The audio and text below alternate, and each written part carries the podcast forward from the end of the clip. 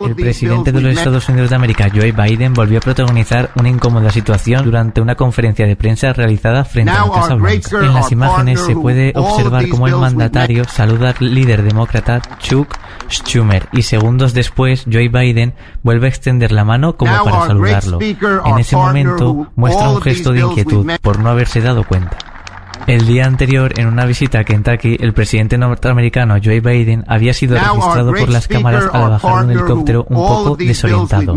Notaron los problemas que tuvo para ponerse su chaqueta.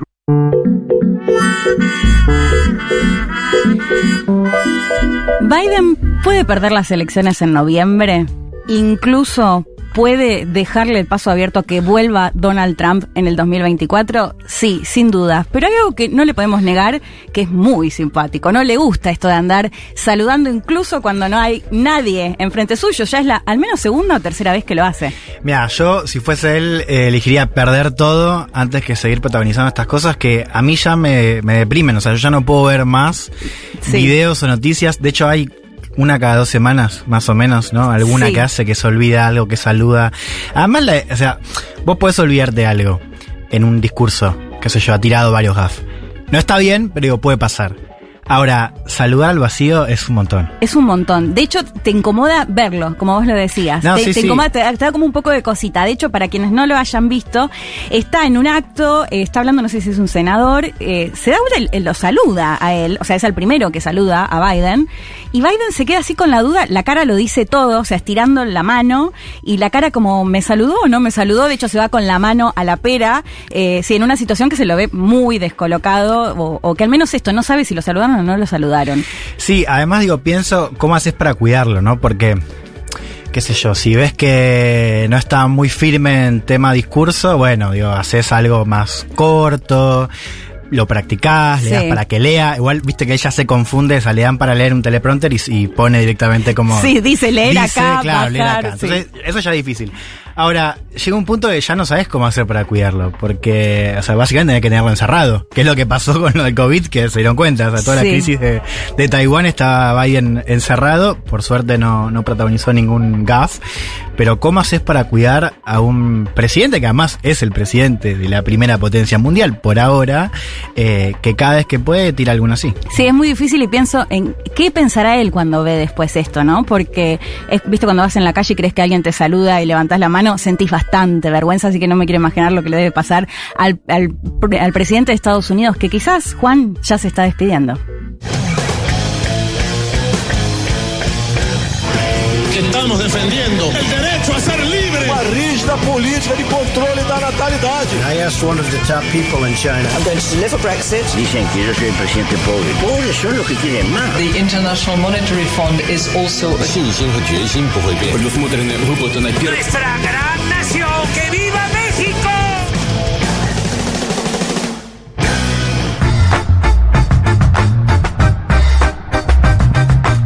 Buen domingo para todos y todas las oyentes de este hermoso, hermosísimo programa que hacemos todos los domingos, Un Mundo de Sensaciones, con casi 17 grados, la, el clima ideal, diría yo. Espectacular, espectacular. Te tocó un gran día para conducir, hay que decirlo. Un ¿no? gran día para qué? Para la conducción. Co- Es verdad, conducción y co-conducción. Para que conduzcamos, Para que conduzcamos, tomemos la posta, hagamos casi un golpe de estado de un mundo de sensaciones, al menos por un domingo. Sí, ¿te parece bien? Sí, de hecho Fede total. nos habilitó a romperlo. Sí, no, total. Vamos, Claro, a, vamos a intentar que no. Vamos a intentar llegar Sí. a las 15 con toda la información que siempre les traemos y demás.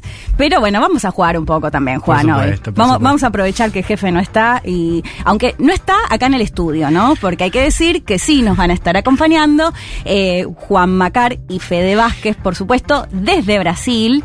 De hecho, ya los tenemos. Sí, ya lo estoy viendo, Sí. Fede, que no, no acusa mucho recibo de eso ¿No? que dijimos hace un ratito. De- vamos a ver del cómo, golpe de Estado. Efecti- Vamos a ver cómo lo dice A ver. eh, ¿los escuchamos, chicos? ¿Cómo les va? Bien, ¿a ustedes? Bien. Buenas, bien. buenas, buenas. Acá estamos. eh, 23 efectivamente, grados acá, chicos, ¿eh? 17 Oh, ustedes, hermoso. nosotros 23. Hermoso. Yo tengo para decirles que, que está muy bien. Ah, eh, las revoluciones y los golpes de Estado, la, es así, se toma el poder. Bien. Después hay que bancársela. Sí, aparte- No, no, parece un solo exilio- domingo. El exilio de Vázquez dura hasta el domingo que viene. Sí, ¿eh? Claro, sí, El sí. domingo es ahí. como golpe de Estado 2002, ¿no? Eh, a Chávez. A Chávez. Breve. Claro, Chávez fue breve, breve. muy breve. Muy breve, sí. No, está muy bien, está muy bien. Eh, y está saliendo, ya salió más prolijo que de costumbre la- la- el inicio del programa, así que eh, seguramente lo van a hacer mejor. Siempre hay que ser mejor que los anteriores. Bueno, Ese es un poco qué el qué bien, porque est- del estábamos, éxito. estábamos, va, yo estoy un poco nerviosa igual, ¿eh? No se nota para Está nada, bien, ¿eh? Bueno. pero está bien. Para está nada. muy bien. Bueno, eh, bueno, nos pueden contar igual, ¿no, chicos? Ya que tomamos la posta, eh, contarnos primero cómo están en Brasil y de qué nos van a hablar hoy. Bueno, vinimos ahora, ahora amplía Juanma, eh, vinimos hace unos días. Yo estoy en una extraña situación donde en parte estoy eh, acompañando a, a Juanma que ahora va a contar lo que está, lo que está haciendo, un poco lo adelantamos el domingo pasado, ahí hay un, libro que, que, que le está encarando, una serie de entrevistas. También vinimos en modo más general a tomar un poco el pulso eh, que es un poco lo que vamos a estar charlando ahora un rato, de cómo viene el- Sí. la campaña electoral, de la que está pendiente no solo Brasil, sino toda nuestra región, ¿no? Hmm. Esta expectativa que tenemos sobre si eh, se termina la era Bolsonaro y hay un tercer mandato de Lula, si hay un, si hay un cambio de escenario ahí, bueno, hay- hay mucha expectativa. eh, y vamos a estar también contando un poco el, el pulso de eso. Ustedes saben, porque lo vieron también cuando estuvieron viajando y haciendo coberturas y demás, cuando estás en, un- en el terreno, por así decirlo, Sí. tenés un pulso que es mucho más como una toma de temperatura más real, obviamente a una escala que, que, que siempre es en algún punto anecdótica, ¿no? No es que por venir unos días acá eh, comprendes todo o tenés un registro general, pero sí tenés impresiones que son, son como, es como la diferencia entre ver eh, la foto de un cuadro y ver el cuadro, ¿no? Mm. Hay una diferencia ahí en cómo ves eh, el relieve, los colores, cómo podés este, oler el ambiente. Claro. Eh, todo eso estamos pudiendo eh, Y- hacerlo. Y cierro con esto que Sí. es. Y, y yo además, a diferencia de Juanma, que está trabajando muchísimo, yo también estoy aprovechando para recorrer la ciudad, o sea, en un modo turista, que también me está develando un montón de, de cosas que, que ojalá podamos contar ahora, porque también es muy interesante. Por lo menos quiero compartir lo que a mí me está pasando con esta capital cultural, eh, social, económica de nuestra región, que es, que es esas cosas que tan que de tanto vínculo que tenemos con Brasil que está muy cerca y muy lejos a la vez, ¿no? Mm. Eh, así que hay también muchas cosas para contar. Bueno, y está bueno, después seguramente lo vas a desarrollar más, pero es también difícil cuando sos periodista sacarte el chip de periodista, ¿no? Como ser turista solamente. Eh, y lo No me está costando mucho. ¿No? ¿eh? Ah, bueno, es bien, mejor. A ver, entonces. Juan. La verdad que bastante fácil. poderse- A vos, Juan. ¿cómo, cómo, cómo venís? ¿Te pudiste sacar el chip o estás eh, full periodista? No, yo estoy, eh, diría 80-20, ¿no? Eh, 80, obviamente uno está encarando una, una cantidad de entrevistas que son sucesivas durante los próximos días, sobre todo, ¿no? Porque los primeros días nos asentamos, estuvimos en las movilizaciones eh, por la democracia, la lectura de la Carta por la Democracia, que fue el día 11 de agosto, hace tres días en la Universidad de San Pablo. Y la próxima semana, esta que inicia, es muy particular porque empieza oficialmente la campaña electoral en Brasil, porque va a haber actos de Lula en la Universidad de San Pablo nuevamente, o sea, donde se hizo la lectura de la carta, y porque lanza también Bolsonaro. Hay expectativa Mm. por, por ejemplo, la televisión, los spots, sale todo esta semana. Se está grabando Mm. ahora, en este mismo Claro. momento.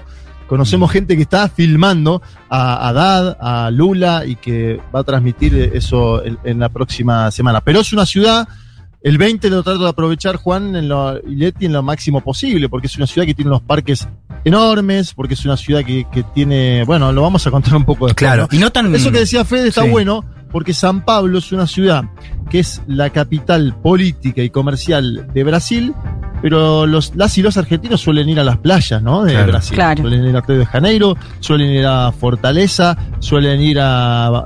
incluso a Porto Alegre, digamos, ¿no? Que es una ciudad que no tiene playa, pero San Pablo es más difícil de destino turístico, te diría. Y tiene muchas cosas interesantísimas. Y no tan clima electoral, digo, al menos por lo que han podido recorrer, digo. ¿Se, se, se respira ese clima?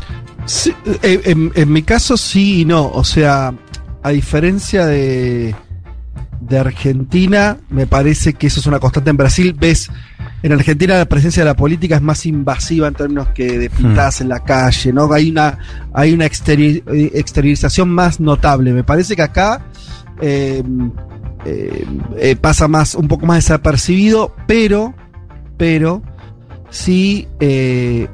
con cualquier persona que hablas, dos minutos te habla eh, de, lo que está ocurriendo y, en un sentido muy masivo también, digo, no solamente los que están más vinculados a la política. Eh, o sea, me parece que sí eh, está todo el mundo como bastante consciente de que estas elecciones son muy importantes.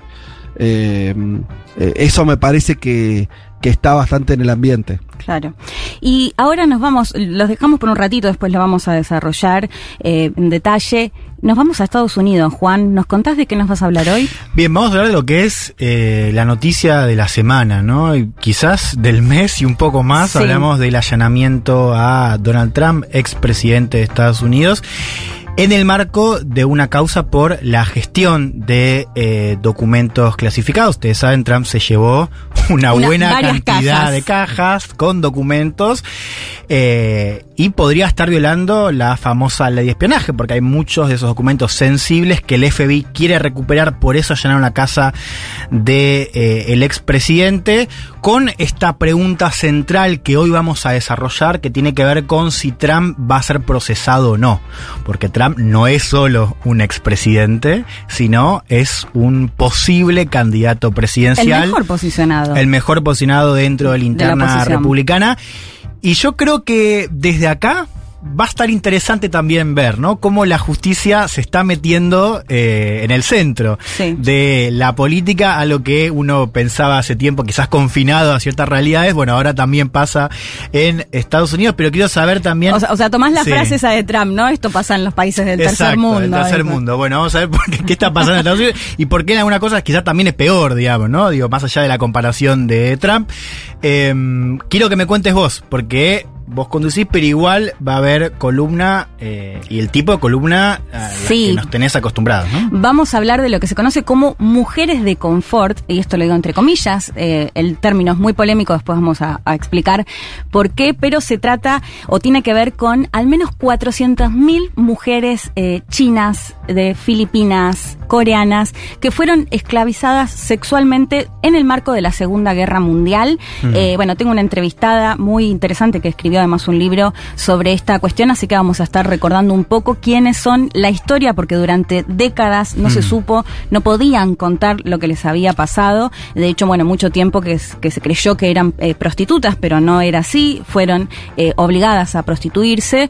Y mm, bueno, así que vamos a estar hablando un poco de eso a lo largo del programa. Y tenemos además entrevistas, sí, ¿no? Tenemos entrevistas, no sé si, si podemos adelantar, vamos a estar acá, va a venir al piso Ezequiel Coppel eh, que siempre, bueno, lo siguen para todo lo que tiene que ver con Medio Oriente, además amigo, eh, que vamos a hablar, vamos a aprovechar para hablar, por un lado, de lo que pasó en los últimos días en, entre Gaza e Israel, esta casi guerra que no mm. fue o que podría haber ido para ese lado, y vamos a aprovechar también para hablar, por supuesto, del ataque al escritor de origen indio, Salman Rushdie, eh, y bueno, y su vínculo o lo que tiene sí. que ver con la República Islámica de Irán. Gran semana para hablar con Ezequiel y tenemos también por otro lado, la ventana chilena, que estamos a un par de semanas del plebiscito constituyente. Se juega mucho sí. el 4 de septiembre. Vamos a estar conversando con Patricio Fernández, una mirada muy interesante porque Patricio fue constituyente, o sea, estuvo, fue uno de los 154 eh,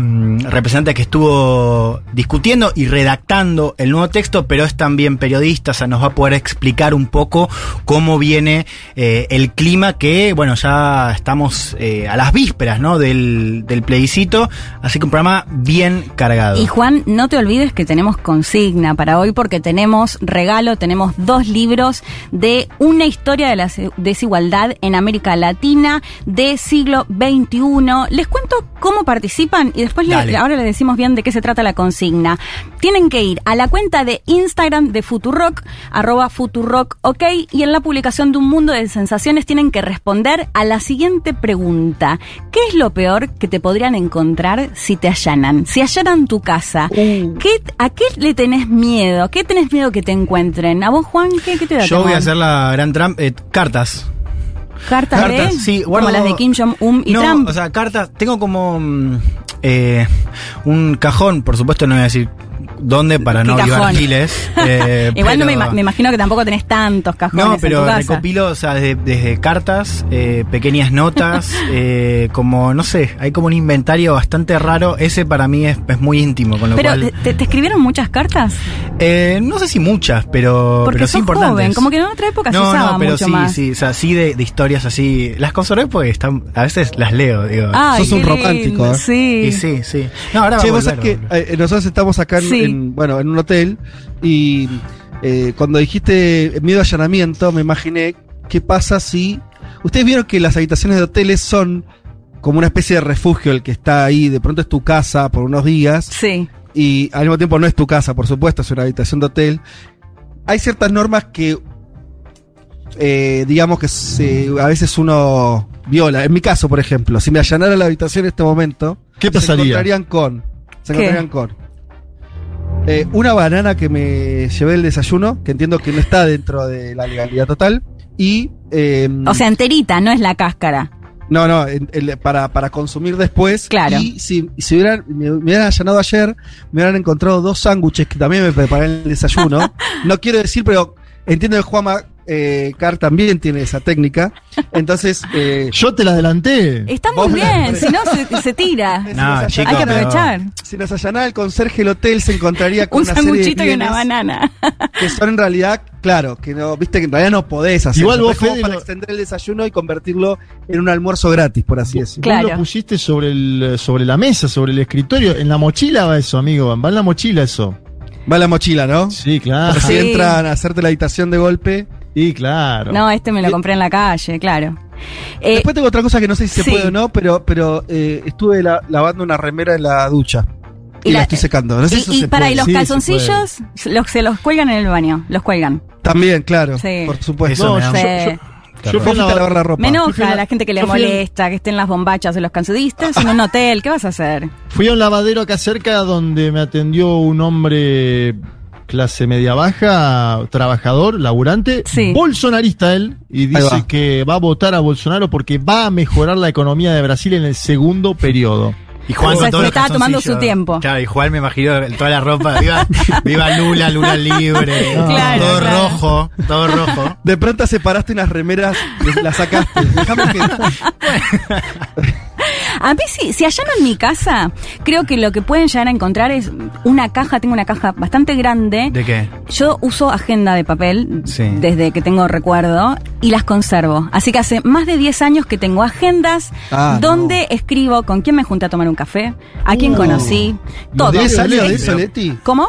Na- ¿10 años? Más de eso 10 tenés? años, sí, más, die- Entonces, más de o 10 sea, años y no las tiro, las guardo y tengo todo Nadie anotado. resiste una agenda propia de 10 años para atrás, me parece. Es mucho. Sí. Demasiado tiempo. Pero, Sí. ¿Es tipo diario íntimo o simplemente vos dejas consignado con quién te A ver, anoto en primer lugar porque si no me olvido las, las- las direcciones, lu- eh, horarios y demás. Pero bueno, eso lleva a que haya que tenga el registro con quienes me, no sé, me reuní, me junté, conocí a alguien, pasó tal cosa.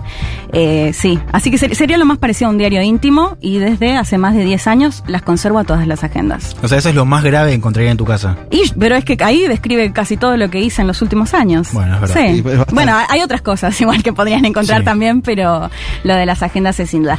Si les parece, vamos a escuchar una canción que además tiene que ver con el clima. Están los chicos en Brasil eh, Sí. y después para que desarrollen su columna vamos a escuchar, claro que sí, Garota de Ipanema de Astrud Gilberto y después seguimos con un mundo de sensaciones.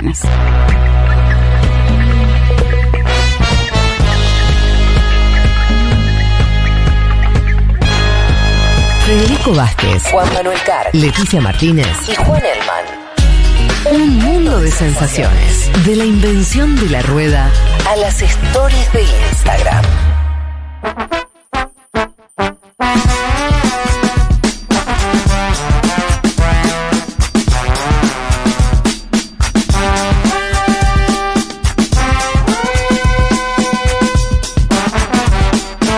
El equipito de Mundo de Sensaciones con la Leti y el Juanchi.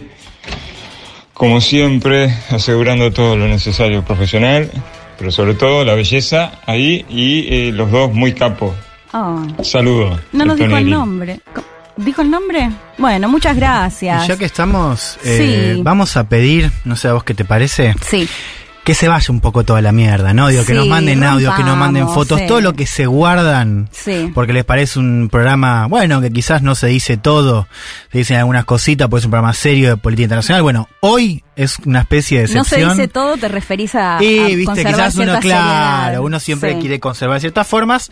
Hoy diría que aprovechemos y que nos manden de todo. Sí. Fotos de comida se reciben también como cada domingo, pero mucho audio, mucho. foto. Sí, a mí me encanta escucharlos y escucharlas. Así que los invitamos a, les recuerdo, que los que quieran participar por la consigna, que estamos entregando dos libros de Una historia de la desigualdad en América Latina, de Juan Pablo Pérez Sainz, van a la publicación de Instagram en Futurock, nos comentan, ahí repetimos cuál es la consigna, qué es lo peor que te podrían encontrar si te allanan y sobre todo queremos que nos manden audios porque los queremos escuchar al 11 40 66 00 cero Así que los escuchamos. Pero ahora volvemos a Brasil, si te parece, Juan, para que eh, Fede, que lo contamos, Fede y Juanma están allá y nos van a contar un poco, chicos, primero preguntarles eso que decías, Fede, del pulso, ¿no? ¿Qué fue lo que, lo que pudieron ver, lo que pudieron conversar eh, desde que llegaron a Brasil? Bueno, sí, muchas cosas. Eh, decíamos que si yo tuviera que decirte como una, una cuestión más general, sobre todo por supuesto que uno habla más allá de, de conversar con, con, cualquiera en circunstancias, bueno, como contaba Juanma, ir a eh, lavar ropa y conversar con alguien. Las conversaciones que un poco más extensas las tenemos con gente sí vinculada más a la política, a la campaña de Lula y demás. Eh, ahí yo te diría que lo que detectamos es un...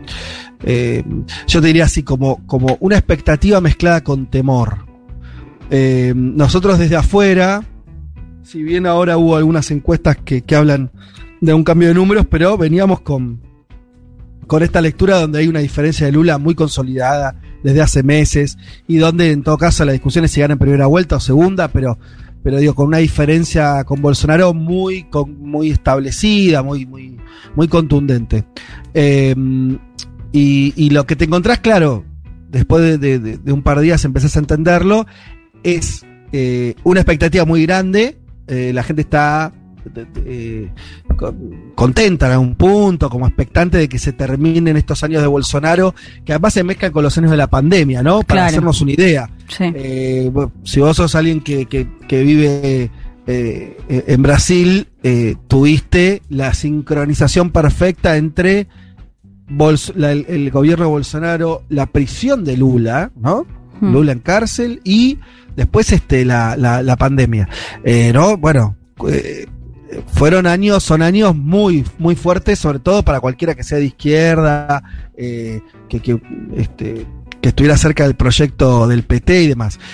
pero al mismo tiempo me, me, encontré con esto, nos encontramos con bastante temor. Que a mí me parece que era un punto racional e irracional. O sea, racional en el sentido de que y ahora Juanma lo puede ampliar muchísimo, que, tiene mucha información sobre esto de, escenarios donde puede ajustarse un poco más la cuestión electoral. Mi registro es que hay una parte que es, eh, que es menos racional y que es el temor a que esto no se termine. Claro. Algo mm, a mí me hace acordar, lo digo también para que los oyentes lo, lo, puedan sentir eh, más en el cuerpo también. Recuerden ustedes el año 2019 antes de la primera vuelta en Argentina, cuando eh, nadie esperaba, por ejemplo, que Macri perdiera como perdió. No había una sensación de, bueno, por ahí son cuatro años más de derecha, eso, eh, por más que la economía no estaba bien, por más que no estaba tan claro que eso iba a suceder. de hecho, recuerden ustedes. 19, ¿no? ¿Cómo? Julio del 19, antes de agosto. Total, ahí eh, incluso las encuestas se acuerdan que daban cosas muy distintas. Entonces, a lo que voy es. Me parece que están respirando ese clima acá, donde todavía no terminan de creer que la diferencia de Lula es aplastante o definitiva, y mucho temor a que se extienda eh, la etapa bolsonarista que se mezcla con todos los condimentos que digo y además con cosas bien pesadas, ¿no? fueron los años de donde se, asesinaron, se asesinó a Mariela, a la, mm. concejala, donde la violencia política retornó, la cuestión militar, o sea, son como la, homofobia, o sea, sí, Fede y, y Juan un proceso que está muy cargado, muy cargado. Y, y, cómo se vive en ese sentido, porque además esto no es solo una cuestión de, de la diferencia o de la gran diferencia de Lula, sino también este temor del fraude o de estas denuncias de Bolsonaro. ¿Cómo se vive desde adentro, digamos, no? Porque desde acá por ahí lo vemos y y, nos llama mucho la atención. Pero digo, ¿es tema, es parte de lo cotidiano de los medios esta denuncia de fraude de Bolsonaro o no hay tanto temor en ese sentido? Fue tema esta semana porque hubo los, estos actos por la democracia en la Universidad de San Pablo que comentábamos antes, que son equiparables, dicen acá en Brasil, con eh, una carta a los brasileros del año 1977 en plena dictadura militar pidiendo por, eh, bueno, democracia. Básicamente, eso sucedió en el 77 y sucedió este 11 de agosto. Y hubo empresarios, políticos, intelectuales, sindicalistas, juristas. Fue algo efectivamente grande. Un millón de firmantes tiene eso, esa carta para la democracia. Bolsonaro dijo cartinia, no sé si siguieron eso, pero Bolsonaro le bajó el precio. Sí. Ah, está eso por un lado, Leti, con lo que vos preguntabas. Y con lo que decía Fede, a mí me parece que está bueno poner lo, que se conoció también esta semana, que es un crecimiento de Bolsonaro en dos distritos electorales clave, ¿sí? Primero, Minas Gerais, que es un distrito donde en las últimas dos elecciones presidenciales, y, sacamos a, la dictadura militar de eso, pero en las últimas dos elecciones desde el 45, en 11 ocasiones el que ganó Minas Gerais ganó la presidencia. En 11 ocasiones. Es un estado que por su composición es muy parecido a Brasil, es un mini Brasil en Estado, a cómo vota Brasil en el Estado, ¿sí? Eso por un lado. Entonces, ahí tenemos una diferencia que era de 18 puntos a favor de Lula meses atrás y que hoy está en 9, ¿sí? Hoy está en 9, es decir, todavía sigue ganando Lula. Uno, si, si, si este escenario sigue así constante, uno tendría a decir, eh, Lula, de ganar en Minas Gerais, podría ganar la presidencial en primera o en segunda vuelta. Pero también hay un empate técnico en el estado de San Pablo, que es otro gran colegio electoral, y esto es otra novedad de esta semana, una encuesta que, que es de CUAES, son datos parciales. Estos datos parciales nos indican algo. Primero, un primer efecto del auxilio Brasil. El auxilio Brasil es la plata que puso Bolsonaro en la calle, de 400 a 600 subió reales. Esto empezó este mes y ya se están notando. Y el segundo fenómeno, factor, para analizar y que creo que va a ser eh, decisivo de acá a las elecciones, tiene que ver con el voto evangélico, un discurso más focalizado de Bolsonaro mm. en el voto evangélico, porque el 30% de la población en Brasil es evangélica. ¿sí? Entonces, Bolsonaro, ¿qué dice? Yo estoy disputando el ingreso a la segunda vuelta, si consigo eh, acrecentar mi votación en el voto evangélico, voy a estar en mejores posibilidades de ganar la elección. Datafolia, que es el instituto más serio, va a salir con una encuesta nacional la semana próxima, es decir, eh, el día, supongo el 16, ya estamos en 14, el día 16 que empieza formalmente la campaña electoral, 16-17, vamos a tener una encuesta nacional de Datafolia que es otra cosa, porque ahí nos va a indicar qué pasa en el Nordeste, mm. acuérdense, el Nordeste, bastión electoral de Lula, Nordeste donde Dilma hizo la diferencia en el 2014. Es decir, en el 2014 Dilma gana principalmente por la diferencia que le saca de Sionemes en el Nordeste. Entonces habrá que ver también cómo va a votar el Nordeste. Y eh, dentro del PT marcan un límite del, del crecimiento de Bolsonaro. Dicen, esto se va a poner complicado si Bolsonaro sube a 35 o más en la próxima eh, encuesta nacional, ¿sí? 35 es como el termómetro que ellos tienen para decir, ¿nos preocupamos o no nos preocupamos? Juan, recordemos un poco, digo, la última datafolia nos daba a nivel nacional que Lula estaba muy cerquita de ganar en primera vuelta, ¿no?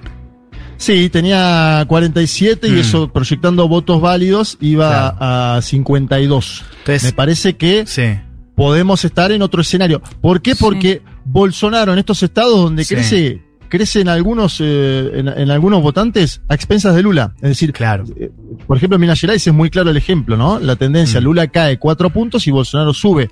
Entonces mm. ahí tenemos un fenómeno para ver, para asimilar. Yo igual pongo siempre, eh, porque también por ahí había una expectativa muy grande que, que, tenía que ver con la propia idea de Lula de intentar ganar en la, en la primera vuelta porque la segunda va a ser una conflagración total, que es lo que puede tranquilamente suceder acá, imaginémonos, si ya hay ahora fake news diciendo que Lula es un banda porque estuvo en Salvador de Bahía. Eh, esto está pasando ahora en Brasil. En dos meses puede ser cualquier cosa en términos electorales. Pero eh, yo digo, salvo Cardoso en dos oportunidades y con una cuestión eh, muy, muy clara de la economía, ¿no? Un cambio en la economía, una estabilización, y por eso Cardoso gana dos elecciones consecutivas en primera vuelta. Salvo Cardoso en dos eh, oportunidades, en los últimos 30 años hubo segunda vuelta en todas las elecciones. El mejor Lula, el que se fue con 84%, ganó en segunda vuelta en las dos presidencias. Ganó en segunda vuelta. Bueno. Eh, esta semana hablaba con Marcos Bastos, eh, brasileño, siempre lo, consultamos, que él me decía que, eh, con respecto a lo que decía Juanma, eh, para sumar del voto evangélico, ¿no? Que si del 30, o sea, se calcula que un 30% de la población brasileña es evangélica, alrededor de un 70% de esa población votó por Bolsonaro en su momento y en las últimas encuestas era alrededor de un 50%. Lo que él me decía es que este voto está subiendo, digamos, no sé si va a llegar a un 70%, pero en ese contexto pienso, ¿qué puede llegar a hacer Lula da Silva para eh, lograr, digamos, captar ese voto quizás más conservador? En principio, desmentir la fake news. Una fake news que circuló esta semana es que Lula, de llegar a la presidencia, iba a clausurar los templos evangélicos.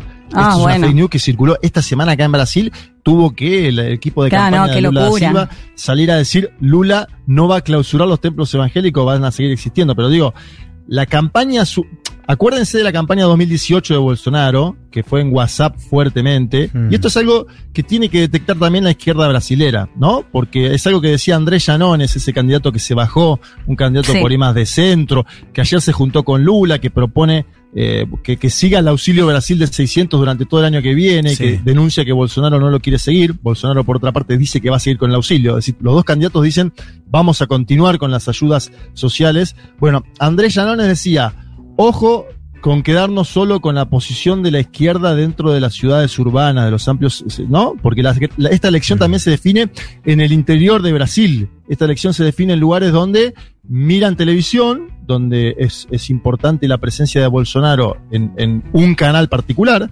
Record TV, que es vinculado a la iglesia evangélica, y Lula no tiene canales de televisión acá, que es algo que siempre hablamos con Fede, no tiene canales de televisión, Lula no tiene publicaciones, vos no te encontrás una publicación del PT en el, kiosco.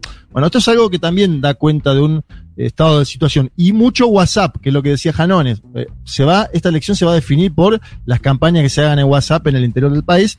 Obviamente, eh, también hay cierta esperanza. Eh, hay un segmento que te dice vamos a ganar igual en primera vuelta por lo que te decía Fede, porque hay una ola que va para ese lado y hmm. porque dicen algunos que Bolsonaro ya tiene el boleto picado. Yo marco el punto en Minas Gerais, me parece que es el estado decisivo. No es casualidad, fíjense, empieza Bolsonaro el 16 en Juiz Fora y Lula va a Belo Horizonte el 18.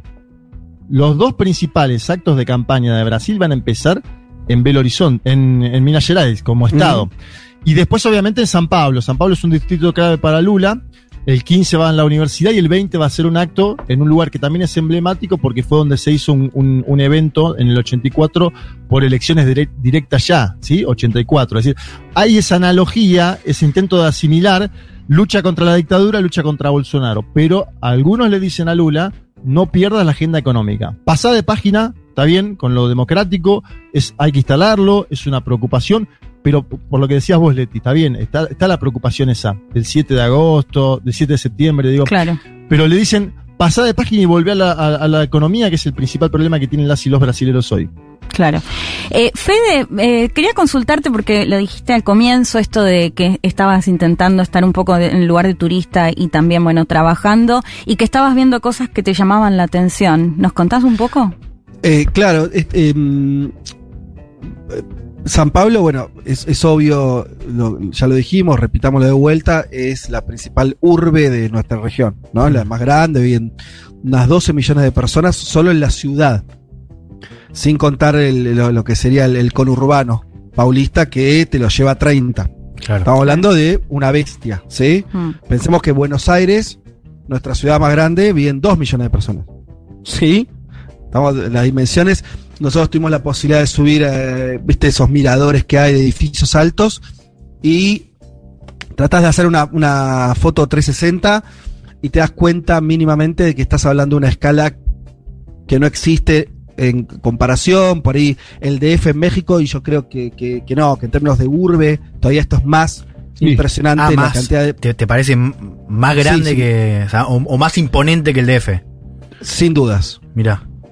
Eh, porque, y, y acá viene lo otro, que, mm, que me- lo, lo- otro de que mm, eh, me, me está permitiendo ver, y hay una, lo digo y casi me da vergüenza decir esto a esta altura de mi vida y A de ver. historia, no, que es, que es extraño que San Pablo no sea mucho más la capital eh, económica, política y te diría cultural también de toda la región. Obviamente que hay explicaciones de por qué esto no es así, la cuestión del lenguaje, Claro. la cuestión que Brasil siempre se no se sintió parte de América Latina, nosotros tampoco. Esto que decía Juanma, hay toda una tradición argentina yendo a Brasil, pero yendo a sus playas y no yendo tanto Claro, a, San Pablo, a- a- sí. a- a- a una ciudad como San Pablo. Ahora, es verdaderamente impresionante. La, eh, eh, eh, eh, debería, si nosotros fuéramos menos, eh, ¿cómo decir? Berretas en muchos sentidos, no, hay- no iríamos a Nueva York como Meca, tendríamos que ir a San Pablo. Mm. ¿Se entiende? Sí, Por- sí. Porque eh, eh, en términos de arquitectónicos, en términos de eh, el muralismo que hay en las, en las calles, eh, la- la- museos, eh, Parques. Parques, eh, es una gran, gran, gran ciudad que tiene un nivel de desarrollo también de infraestructura, de guita, eh, que no tiene parangón en nuestra región, está a otra escala, por eso digo, la comparo ya con, con- una ciudad de primer mundo como puede ser Nueva York. Obviamente que es un Nueva York en Sudamérica, ¿no? Es- está claro eso. Eh, por supuesto que eh, no arranco París porque es, es obvio, pero Sí. por supuesto es una ciudad con una desigualdad terrible. Hay mucha más gente viviendo en la calle que incluso en Buenos Aires, por poner un, un ejemplo este, muy, muy a mano. Sí. Eh, la, la cuestión de, de- de la marginación social está es permanente, lo ves y demás. Eh, pero lo que voy es, obviamente son esas dos cuestiones eh, mezcladas, pero creo que lo primero, esto último que estoy diciendo ya, los, ya lo sabemos de Brasil, lo tenemos muy presente. Lo que yo no tenía tan presente es la potencia que tiene esta ciudad, en muchos sentidos, eh, y creo que hay una deuda histórica ahí, o sea, me parece que eh, Vieron cuando se habla mucho de la integración, lo charlamos en el programa hace poco que le dedicamos la Claro, del Mercosur. Claro, con, Bueno, con hay algo más, o sea, eh, eh, los problemas del Mercosur que parecen ser teóricos, cuando yo te digo que recién ahora, y, me, y, y yo sigo los temas internacionales, me, me interesa Brasil y todo, estoy advirtiendo la escala que tiene San Pablo, es que hay un problema ahí. Mm. ¿Se entiende lo que quiero decir? Sí. Es como, debería ser algo que, que lo tuviéramos mucho más naturalizado. Tendríamos que tener vías de, de- de comunicación cultural, política, económica, a otra escala que las que tenemos, con una ciudad que está a dos horas de avión, que, en la que hay 12 millones de personas y en la cual podríamos tener una cantidad de lazos que no tenemos. O sea, ahí hay- ahí es como ver las...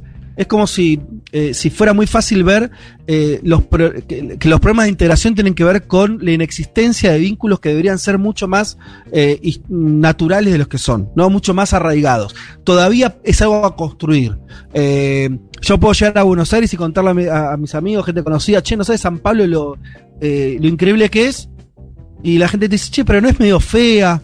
Sí, Claro, es verdad. sí. Sí, tal, Es tal cual. extraño eso. Sí, si yo sí. hablo de París o de, no sé, o Nueva York, de- para volver al caso, Sí. nadie se sorprende con ese relato. Sí. Y con San Pablo te sorprendes. Bueno, eso está, eso habla de la desunión que tenemos. O Sí. sea, Sí. eh, me parece muy gráfico. Me, me- esa es una sensación que quería contar porque me Claro. parece que te ahorra un montón de explicaciones más profundas. Bueno, acá, acá tenés un vacío. Sí, está pensado, digo, la cuestión eh, urbana, porque digo, uno mira los vínculos culturales y no sé, por ejemplo, lo que fue el cumpleaños de Caetano, ¿no? Hace unos días, y, y uno ve que hay ciertos lazos y... Sí. Pero es verdad que con la ciudad San Pablo, digo, más allá del lazo Sí. con ciertos artistas brasileños, Sí. eh, hay cierta lejanía, ¿no? Y sobre todo este prejuicio de que San Pablo es una, una capital gris, eh, ¿no? Como muy de... como poco Total. cultural también, ¿no? Una ciudad donde la gente va a trabajar y donde no hay mucho para ver, ¿no? Total, sería, eh, es, es como, es como decirte, no sé, eh, nosotros llevamos cuatro o cinco días acá, digo, Sí. tampoco es que, eh, y así te das cuenta que, claro, eh, eh, debería haber como vínculos en varios niveles. Vos hablas de Caetano, nosotros Claro. tenemos referencias muy grandes, cuatro o cinco cosas, listo. Y debería, deberíamos tener un, este, un intercambio, eh, no sé, me imagino, una cosa que me, me está sorprendiendo y es histórica de acá, lo hablé con gente, es algo de, que lleva muchas décadas, de el muralismo, la- los artistas callejeros, Sí. eh, eh, por, por donde ves, ves eh, un desarrollo artístico en, en- en las paredes de San Pablo. Y yo no sé cuánto vínculo hay entre eh, artistas jóvenes en Buenos Aires que también la, laburan eso y acá. Me imagino que poco, y al mismo tiempo podría estar mucho más cercano eso, Hmm. ¿no? Eh, te estoy dando un ejemplo totalmente azaroso, podría haber miles más. Hmm. Eh, pero, pero bueno, nada, eso, me, me sorprendió eso y al mismo tiempo me parece que puede ser que la facilidad de comunicación, incluso el desarrollo, este, bueno, ahora estamos viviendo un momento muy especial, eh, incluso eh, venimos de la pandemia y todo, pero por ahí en unos años, ¿no? Cuando vuelva a ser más o menos accesible, simple viajar y yo Mm. qué sé, por lo menos a lugares cercanos, me parece que podría y armarse una, un vínculo con, con esta ciudad de Buenos Aires que, que todavía no existe. Les hago la gran. Lo que hacemos con, con Fer Duclos, con Periodistán, que es preguntarles ahora ustedes cómo sigue el viaje, ¿no? Eh, o, o- o qué cosas tienen pensadas, mejor dicho.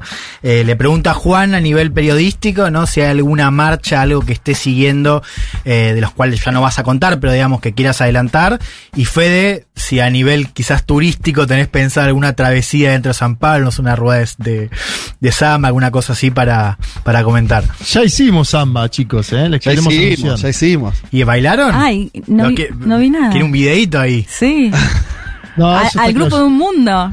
Bueno, eso podemos ver, algo privado. Eh, fuimos el Prometemos día, no ¿qué- qué día publicarlo. fuimos, Fede? el viernes, ¿no? El viernes. Viernes por la noche, obviamente, como, como, como argentinos volvimos medio temprano, porque eso terminaba a las 4 de la mañana. Yo tenía una entrevista el sábado más o menos temprano, volvimos temprano, pero la pasamos bien, ¿no, Fede? Se da una dinámica medio extraña que es 10 personas tocando en simultáneo. Eh, cuando digo tocando en simultáneo es tocando como si fueran los auténticos decadentes, todos juntos, pero Sí. haciendo una, haciendo samba permanente, haciendo dos horas seguidas, descansan media hora y hacen dos horas seguidas más, y la gente compra cerveza y baila, todo en una calle, en una calle cortada de San Pablo, que encima estaba en bajada la calle. Eh, la, la verdad, como, no, no sé qué te pareció a vos, Fede, pero es algo, viven, viven lo cultural con mucha alegría ellos, me da la O sensación. sea, sí, este- tenés que comparar eso que acaba de escribir Juanma en Buenos Aires es. eh, no existe, digo, es un, es un bar. es, eh, Viste, no tenemos ni siquiera la cultura tanto de la música en vivo. Ahí Sí. eh, no, no está describiendo un, un- algo muy formal, sino que era un bar ahí perdido en la ciudad, un bar más de los que hay 800 mil.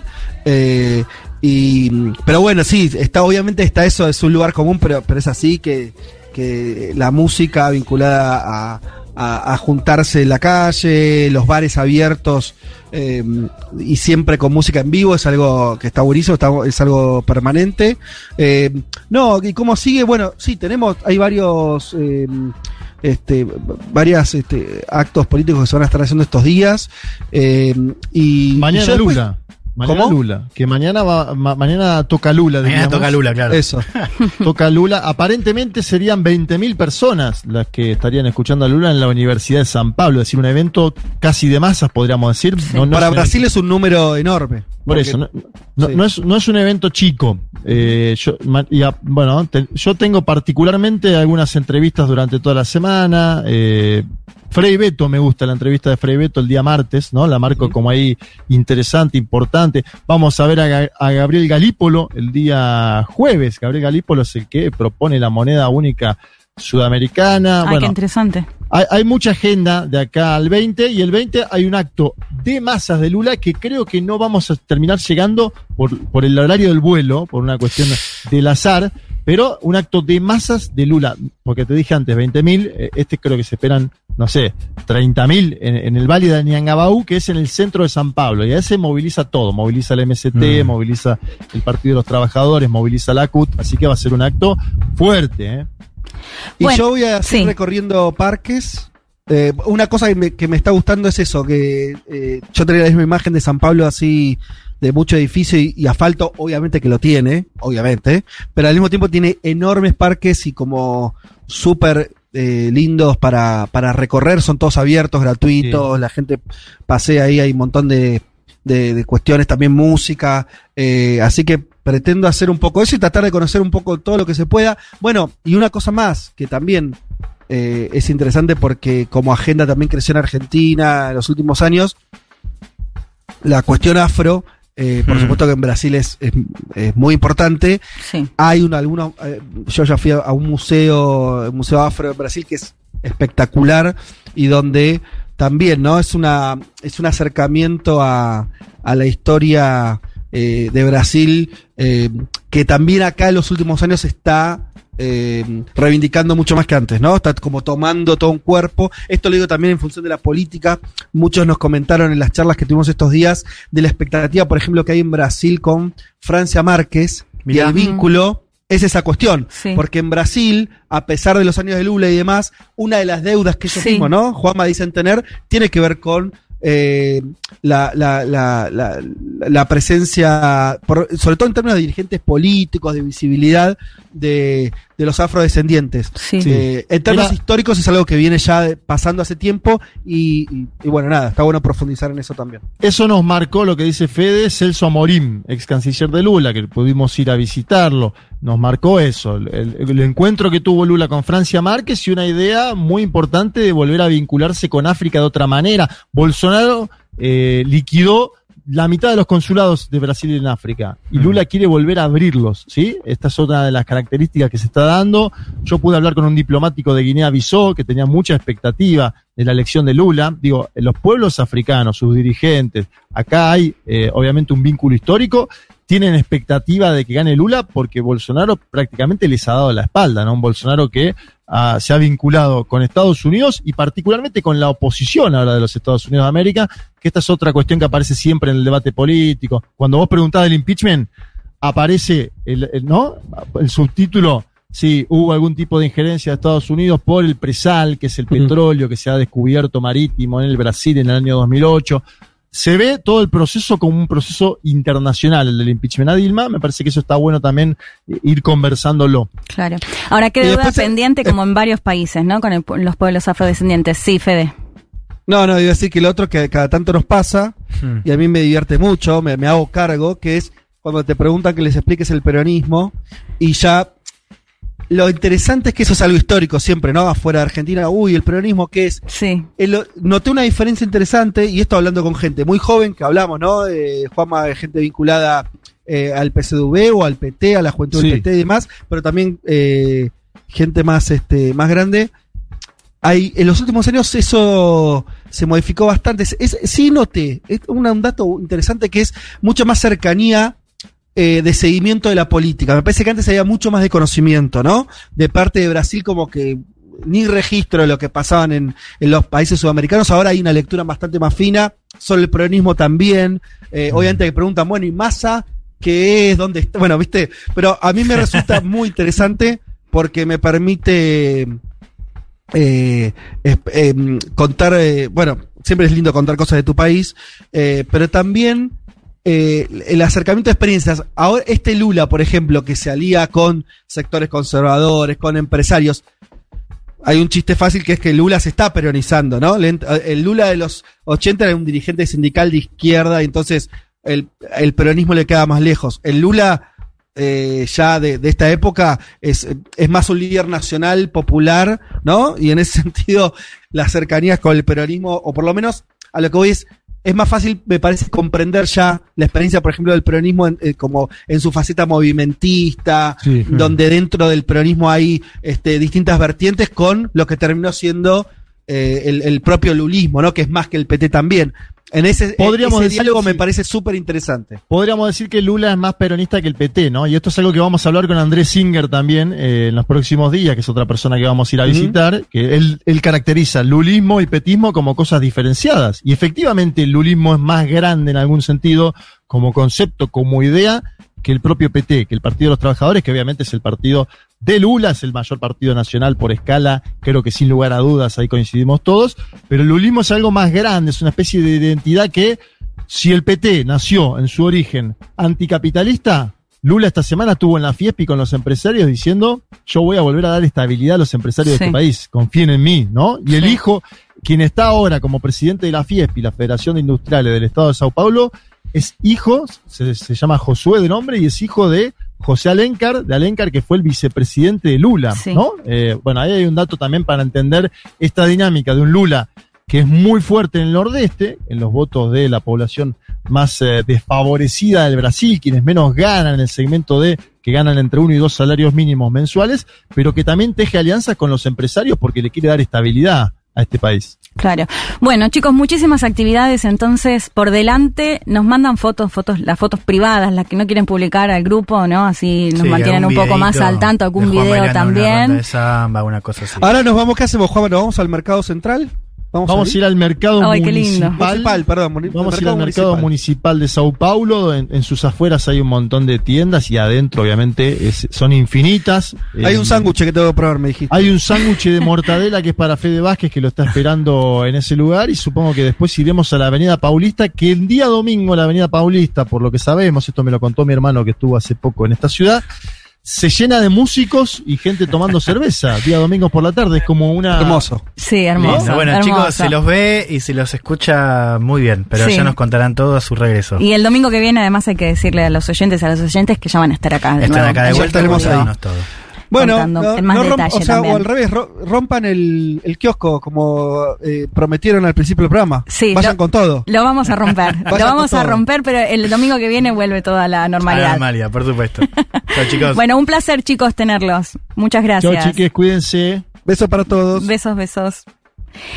Seguimos, Juan. Bueno, ya está entonces. Nos habilitó el jefe para romper un mundo de sensaciones, Sí. al menos por un menos domingo. un- sí, Eh, un de hecho, están llegando breve, un montonazo fugaz. de mensajes. Sí. Les agradecemos porque están llegando un montón de mensajes tirando buena onda. Mucha, sí, hay un consenso mayoritario eh, diciendo que, eh, que estás muy bien en la conducción. Ay, bueno, muchas gracias. No se te escucha para nada nerviosa. Ya me relajé lo- un poco igual, ¿eh? Estaba un poco nerviosa al comienzo, perfecto. pero ya estoy más relajada. Hernán Palau. Mucho, mucha alusión a. mm, ¿A qué? A no sé si vos lo leíste, eh, esto del ala joven. Ay, me encanta que me pongan el ala joven boluda, porque no soy del ala ganaste- joven. este, ganaste, claro. O sea, acá eh, dice: Me encanta que el bando joven tomó el poder. Dice me ven con vos, Juan, y piensan que soy más- más chica. eh, no sé, no sé, no sé. Eh, hola, Munders queridos, saludos desde de un Munder paraguayo de San Pablo. Así que mira, teníamos oyentes ahí en San Pablo donde están Juanma y Fede.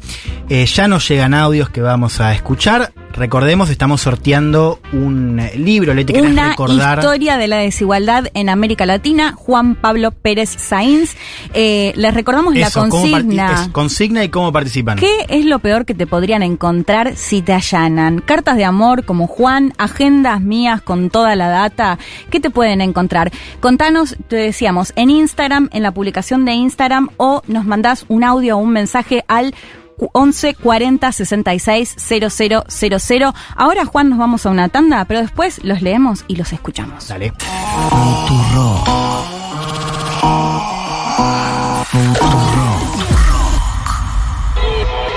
Un mundo de sensaciones. Vázquez, Carg, Elman, Martínez. Ver las cosas desde un rincón del mundo te da otra perspectiva.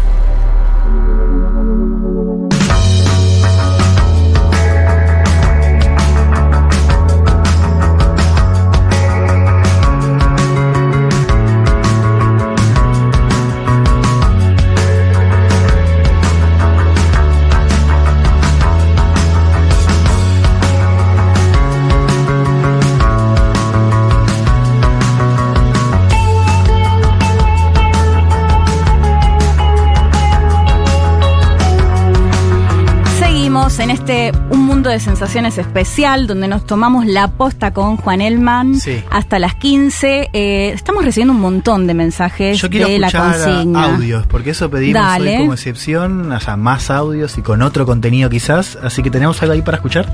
A ver. Hola chiquis, acá socio 18606.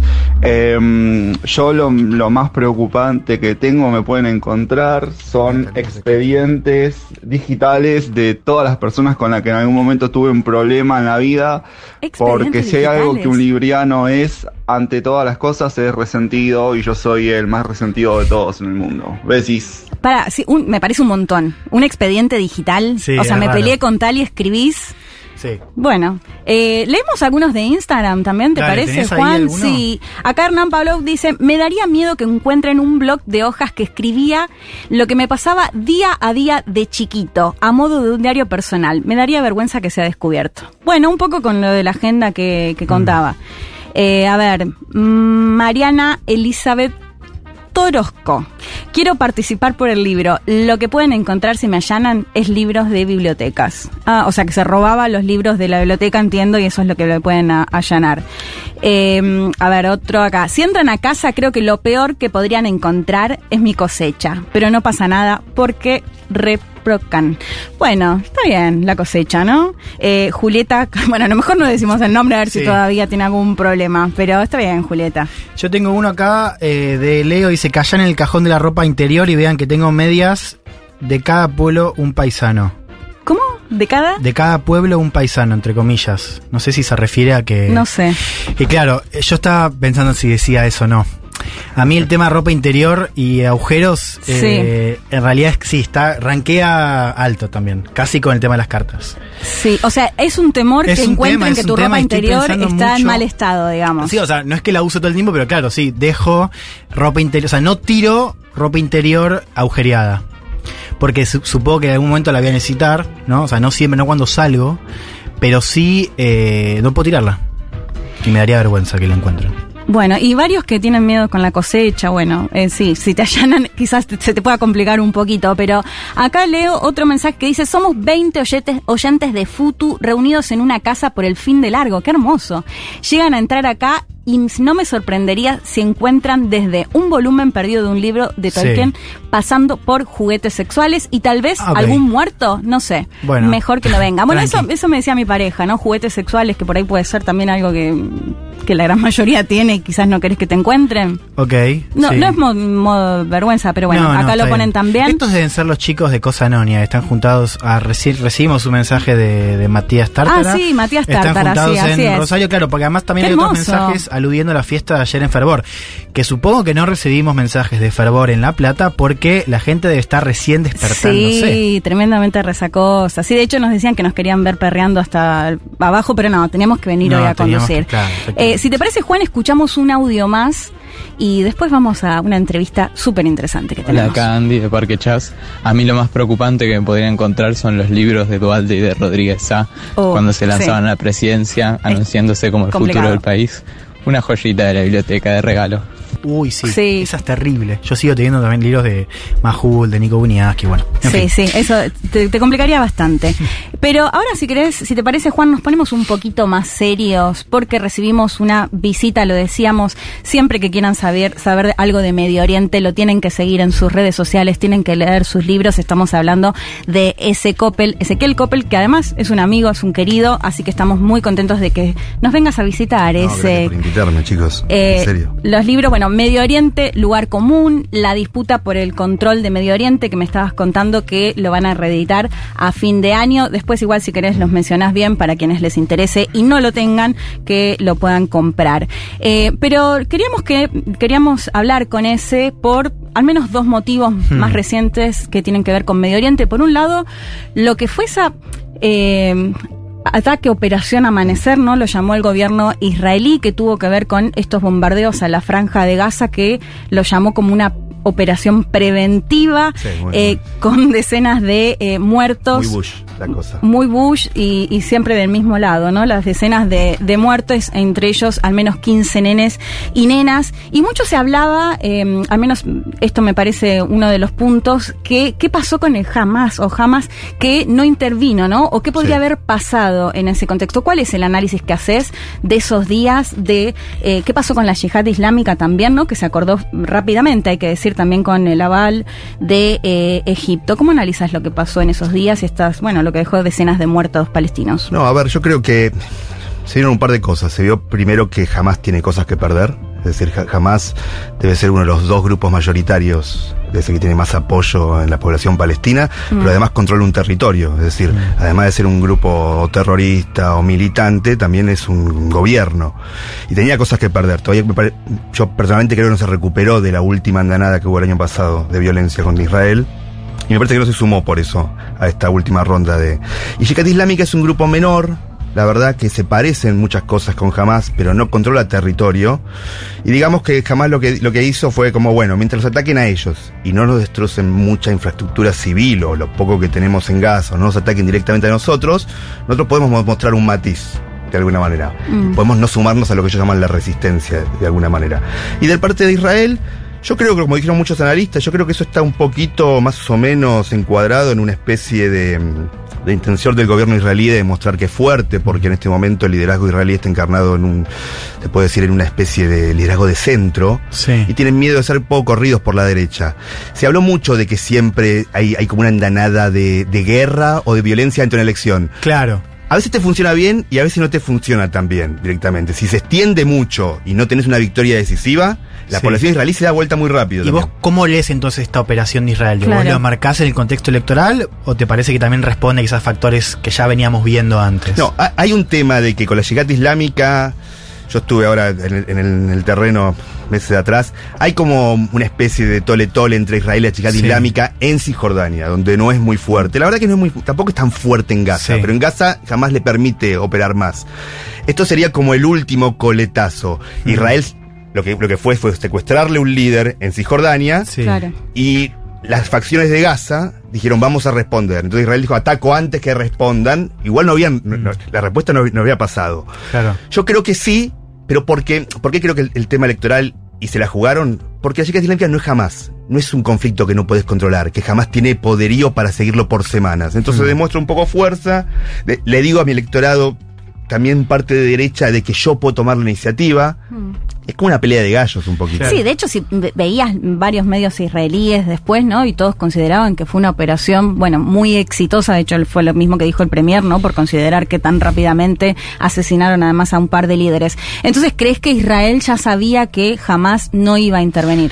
Yo creo que que no estaba preparado con lo que Puede ser, pero yo creo que siempre hay una apuesta. Eh, por supuesto hay canales que nosotros no conocemos, nosotros eh, sabemos que jamás no reconoce a Israel, Israel no habla directamente con Hamas Claro. porque dice que jamás amenaza su existencia, tienen su carta fundacional como la no existencia del Estado de Israel, a pesar de que cambiaron algunas cosas, ciertamente, se hablan por terceros, muchas veces es Egipto, muchas veces es Alemania de alguna manera, yo creo que es una apuesta directamente, Mm. porque jamás tiene dos cosas que pensar.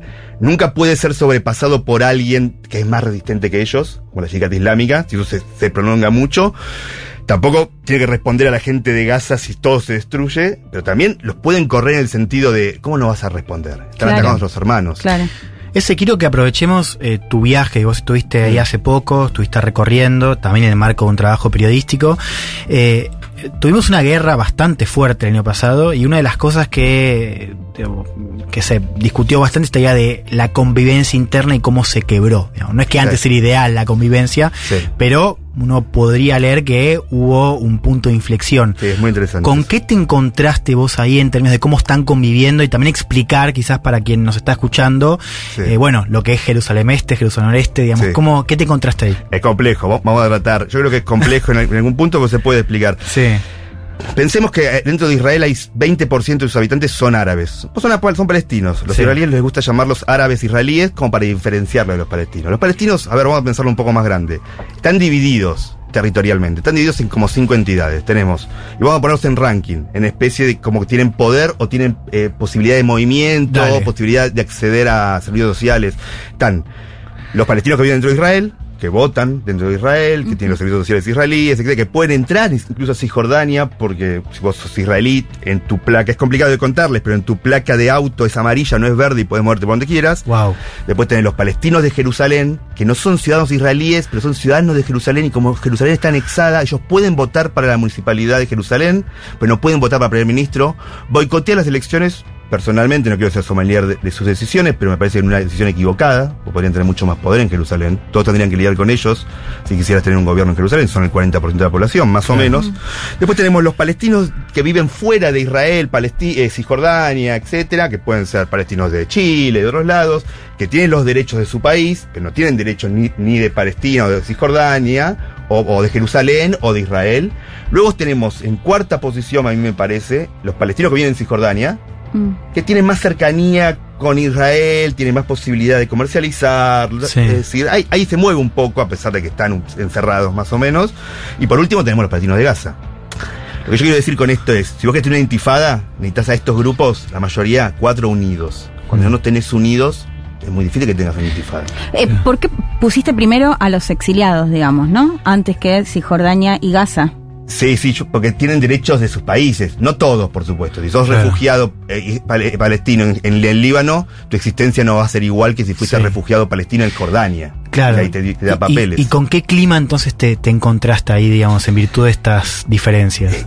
Y, y ha- hay un quiebre, porque también vamos un poco más para atrás. Eh, Sí. Pero que yo te decía que hay 20% de ciudadanos palestinos dentro de Israel. Esos son los que quedaron luego de una guerra del 48 y 49, luego que hubo expulsiones, algunos se fueron por motus propios, Sí. etcétera.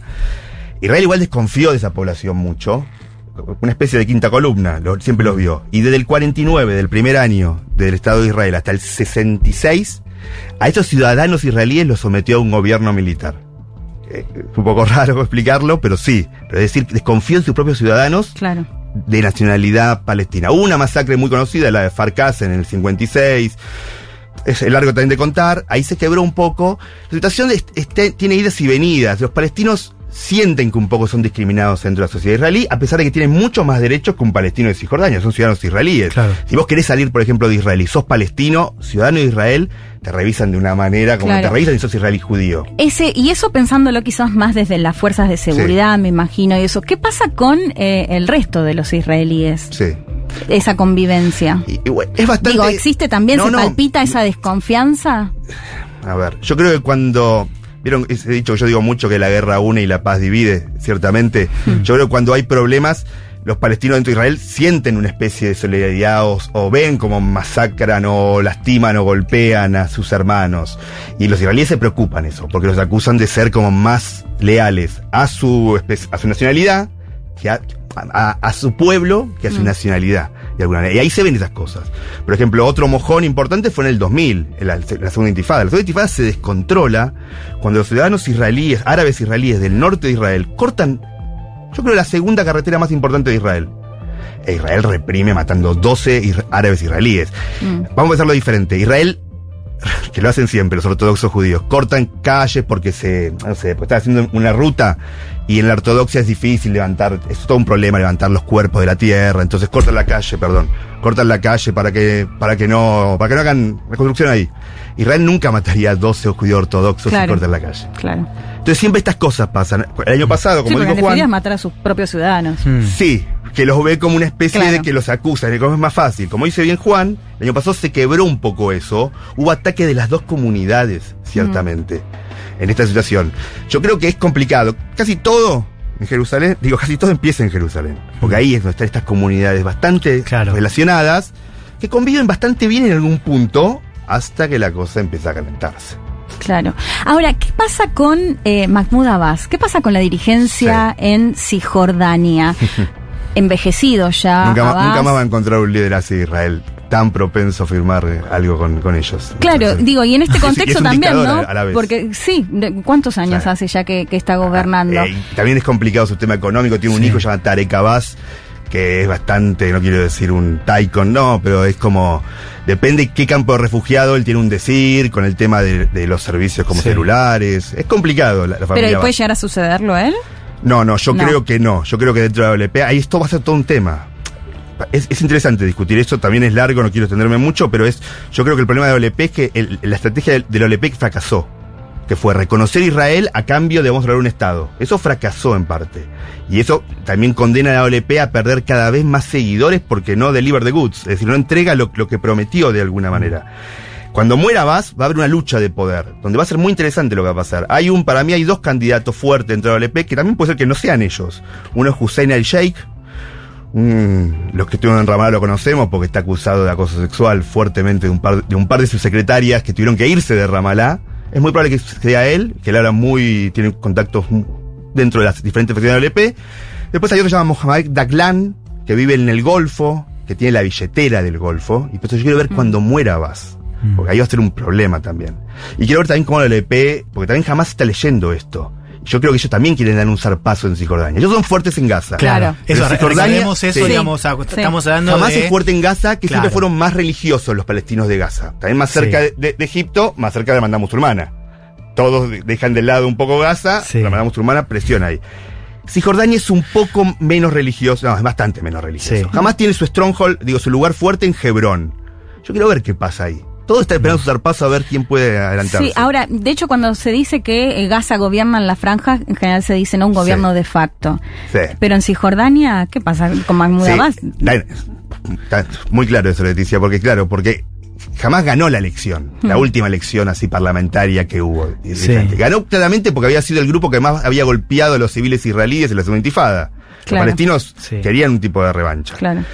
Eh, la OLP, no- o la OLP, no, digamos, Fatah, el Mm. comandante más fuerte de la OLP, no reconoció esa victoria y empezó a como boicotear es- ese gobierno. Luego Israel hace un boicot y jamás hace como una especie de golpe de Estado porque no nos reconocen, donde son muy violentos. Jamás, una de las marcas de jamás en Gaza es disparar a las rodillas, como para marcarte que, tipo, vos, vos te, vos- te- te me enfrentás.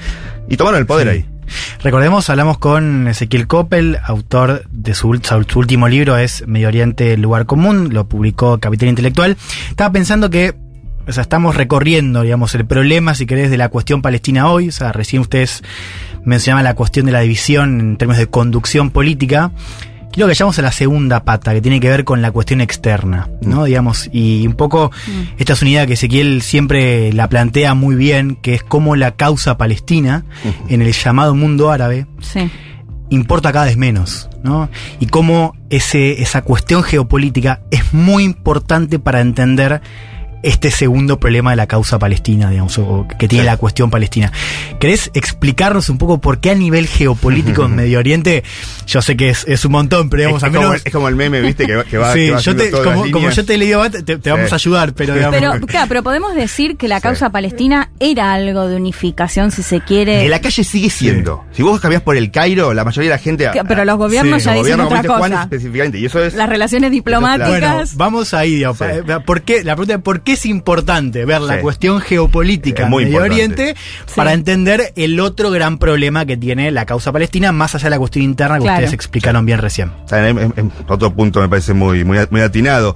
Los palestinos han salido principalmente de lo que es la agenda de las monarquías sunitas árabes, de alguna manera, que han sido durante mucho tiempo sus grandes entrenadores económicos, ciertamente. ¿Por qué ha salido? Y bueno, por las monarquías sunitas árabes, principalmente encarnadas en lo que es el liderazgo de MB, MBC y MBS, es decir, digo, los dos líderes de Emiratos Árabes y Arabia Saudita, ellos ven a Irán y a Turquía como contendientes mucho más peligrosos, de alguna manera. Y ven que ellos tienen en su agenda, esos contendientes, comparten la agenda con Israel. Entonces hubo un proceso de normalización, yo creo, articulado por el líder de Emiratos y el líder de Arabia Saudita, donde a sus, ¿cómo puedo decir? A sus regímenes amigos los incitaron a reconocer a Israel, de alguna manera. ¿Qué- ¿Por qué digo regímenes amigos? Porque muchos de esos sobreviven de la billetera de Arabia Saudita Mm. o de Emiratos Árabes. El ejemplo más claro es Bahrein. Bahrein no mueve un nombre, no se mueve una planta, sino para Arabia Saudita. Es decir, Arabia Saudita le dijo a Bahrein que reconozca a Israel, ellos no reconocen, pero igual tienen relación. Claro. Entonces, se lo está dejando un poco de lado. Y es- son muchos países, es Marruecos, es Sudán. Sudán ha sido en un mucho tiempo una, una de las bases de operaciones, también inclusive del yi- yihadismo islámico, como hablar de, de Mm. Osama Bin Laden, y también de palestinos, de movimiento de armas, de muchas cosas. Y lo que estamos viendo es que cada vez queda más solo. Es decir, el Claro. apoyo está quedando en lo que se dice la rama antiimperialista, que bueno, está un poco manipulado ese nombre, que es Irán, Siria, eh, Hezbollah en el Líbano de alguna manera. Pero ellos tienen otra agenda también. Que los palestinos también es como una especie de, de, de carta para usarlos en algún momento. Yo no creo que el Hezbollah entre en guerra solo para defender a los palestinos. Entra en guerra cuando tiene unos intereses movidos por Irán más apetecibles para su causa. Entonces está quedando solo. Yo creo que esto a los palestinos los preocupa, es decir, lo- porque económicamente es... Claro. Y hay otros actores que empiezan a ocupar un poco el acercamiento de los palestinos, como Qatar. Qatar, en Gaza, durante mucho tiempo es algo muy interesante. Qatar e Israel no, no se reconocen. E Israel permitió que Qatar pase con una valija diplomática llena de millones de dólares a pagar los salarios de los funcionarios palestinos de Hamas. ¿Por qué pensaba esto? Porque si no pensaba que Hamas se quedaba sin plata y explotaba de vuelta Claro. la franja. Entonces se, mu- se mueven las fichas de quienes apoyan a los palestinos. Los israelíes como dice Juan, piensan que bueno, la casa palestina se va a olvidar de alguna manera. Yo creo que es un error eso. Porque los palestinos Claro. no van a olvidar nada. Y cuando más acosados estén, es como los perros. Los perros cuando están rodeados te van a morder. Claro, algo que, que, que está bueno también eh, recordar, digo, me acuerdo un texto tuyo eh, de cuando fue la, la, guerra del año pasado, digo, decías, sin una solución, estoy parafraseando, ¿no? Pero sin una solución de dos estados, digo, vos puedes patearlo. Pero digo, sin, sin una solución duradera eh, que le otorgue esa estatalidad a Palestina y derechos políticos, no va a haber paz. No, no va a haber. Yo siempre pienso de esta manera. Pienso, los judíos, y lo digo como judíos, eh, no, olvidaron su Estado o una idea de un Estado durante 3.000 años. No sé por qué los palestinos lo van a olvidar en 120, porque tienen un montón de, de, parentescos. Y otra cosa, vamos a otra cosa, a pensarlo otra cosa. La mayoría de los palestinos no quieren un Estado. Acá, en, en el mundo muchas veces se habla, y muchas veces, incluso de la izquierda se habla de un Estado para todos como si fuera una Sudáfrica, mm. eh, Palestina, Israel, etc. Pero yo olvido un montón de cosas, un montón de, de, aristas religiosas. Pero la mayoría de los palestinos no quieren un Estado para todos. Ellos quieren un Estado independiente. Y la mayoría de los israelíes no quieren compartir su Estado, no quieren darle los derechos que tienen ellos a todos. No quieren que haya un jefe del ejército palestino. Entonces es, esa idea de un Estado para todos puede sonar linda, incluso... Eh, puede parecer lo más justo. O sea, un Estado para todos, decís, un sería incluir lo que es Israel, Cisjordania, sí, Gaza. Sí, exactamente. Y donde todos, una persona, un voto. Sudáfrica, mm. directamente. Pero yo creo que esa idea falla en el, en, el, en el, sentido de que la mayoría de la gente del territorio, tanto israelí como palestina, no quiere un Estado binacional. Mm. Pasó, hay mucha sangre abajo, hay mucha claro. cosa. Es, claro. Lo van a agarrar, pero aparte, yo que conozco un poco la sociedad israelí, para mí es un chiste que me cuenten que los israelíes van a permitir que un palestino maneje el ejército. Me parece sí, como, sí. parece casi una idea de una persona que tomó LSD. Pero bueno, ¿sabes? digo, digo son, son ideas. Juan, no sé si le querés preguntar algo más de. No, no, yo eso es Palestina, una buena idea Israel. para. Bueno, porque si, si, les parece, entonces nos vamos al, Al otro, tema, tema. que también nos interesa mucho conversar con ese Coppel, eh, que tiene que ver con esto de, bueno, después de tantos años de amenaza sobre eh, Salman Rushdie, el escritor de origen indio, que finalmente se dio este ataque. ¿Cuál es tu análisis y cuál es, si considerás, también la responsabilidad de la República Islámica Sí. de Irán y su fatwa y el líder supremo actual que sigue sosteniendo que esta fatwa que pedía básicamente asesinar a quien escribió los versos satánicos, lo recordamos considerando que es blasfemo con respecto al Islam o al profeta eh, Mohammed. Eh, ¿qué- ¿Cuál es el análisis que haces de esto que pasó? A ver, yo creo que creo que he puesto un tuit así, no sé, tarde de la noche, donde me parece que buen un buen periodismo es agarrar y agarrar el teléfono y llamar a la embajada iraní directamente y decir, a ver, ¿cómo- qué- ¿cuál es su pronunciamiento sobre esto? Y uno dirán, ¿pero por qué todos los iraníes tienen que ver con esto? No, paren chicos, paremos un poco, pensémoslo bien. La fatwa está promulgada por el fundador de la República Islámica y está refrendada por su sucesor, su único sucesor, de alguna manera. Sí, que dijo es irrevocable. Sí, es irrevocable. Y se puso un tweet y Twitter se lo bajó. Es decir, el- eh, su tweet, Twitter oficial puso eso. Y hubo muchas cosas. Después también, la gente tiende a olvidar, pero Irán boicoteó la feria de Frankfurt en el 2016, si no me falla la memoria, porque se presentaba Rushdie. Es una política de Estado, de alguna manera. Después, otra reflexión que yo tengo es. También pensaba ataque al cuello y, pensaba, todo el mundo piensa que esto es una cosa occidental, oriental, toda esa tontería, en, en algunos puntos tontería, ciertamente, y es, la mayor amenaza está sobre los escritores del lugar, los escritores orientales, los escritores árabes. Es. La gente tiende a olvidar la historia de Naguib Mahfouz, el único premio Nobel árabe, eh, egipcio, que se solidarizó cuando amenazaron a Salman Rushdie y, al- y despertó la atención de los islámicos dentro de Egipto y lo acuchillaron a él en el cuello. La gente tiende a olvidar eso. ¿Por qué se acuchilla en el cuello? Para cortarle la voz directamente. Esta amenaza del tema de que todo puede ser una ofensa a la religión, que yo aparte, a mí me gusta bastante a Salman Rushdie, leí los, los versos satánicos, considero, y aparte gente más estudiosa que yo sobre Irán, que realmente sabe, ¿no? Como yo, que toca más o menos de oído sobre religiones, de alguna manera, no tiene ninguna ofensa. Pero toda esta cosa de, de que puede, de que todo puede ser blasfemo Sí. y, y que todo puede ser intocable de alguna manera, los verdaderos están amenazados es la gente del lugar, son los dibujantes, los escritores Claro. islámicos, eh, la gente que vive en el Líbano, en el Cairo, es- todos pensamos, no, uy, una persona occidental, que tampoco es occidental, se metió con el Islam. No, chicos, la, gente- la gente está, no está prestando atención a donde está la verdadera pelea por la libertad de expresión para hablar de la religión, no solamente del Islam. Bueno, de hecho él mismo, ¿no? Su familia es musulmana, o sea, viene Él, de- él es secular, es un indio, sí, de extracción. Él siempre ha escrito, eh, a ver, inclusive si vos lees los versos satánicos, habla sobre dos inmigrantes Sí, musulmanes en, en Inglaterra, los niños de la noche. Sí. Él es fantástico, la verdad. Yo les iba a pedir, porque digo, nos escucha mucha gente joven y digo que, que quizás Salman Rushdie es una, o sea, digo, ahora se pudo googlear por el atentado o el ataque, eh, pero que, que puedan explicar quizás o sea, ¿por qué fue tan importante en su momento el libro este de los versos satánicos? Y un poco también esta figura de Rashi, que entiendo que si bien ahora es, sigue siendo importante, digo, entró quizás en, o sea, eh, antes tenía más relevancia, ¿no? Digo, o tuvo un momento de estrellato. Cuenten un poco eso, digo, para, para entender también por qué tanto revuelo ahora. A ver, yo lo Salman a mí me, te vuelvo a decir, yo en, su calidad literaria no, no soy imparcial, porque a mí me gusta un montón de, de alguna manera. Yo creo que él, el, el estrellato viene con, aparte es un buen autor de libro de non-fiction, él hizo un libro de non-fiction sobre Nicaragua, sobre el sandinismo, que es buenísimo. Ah, mirá, no, Lo tengo, se lo puedo prestar en algún momento, con devolución al, al, día. los, versos, satánicos, eh, bueno, eh, los que lo acusan, yo creo que sinceramente lo que ha ofendido a los ayatolas no fue una falta de respeto al Islam, porque lo que el tema, la cuestión de los versos satánicos es que supuestamente él relata una cosa que está en el Islam temprano, que es como una visita de Satán a Mahoma para influirlo. Eso ya se discutía en el Islam y encima hay algunos estudiosos muy interesantes.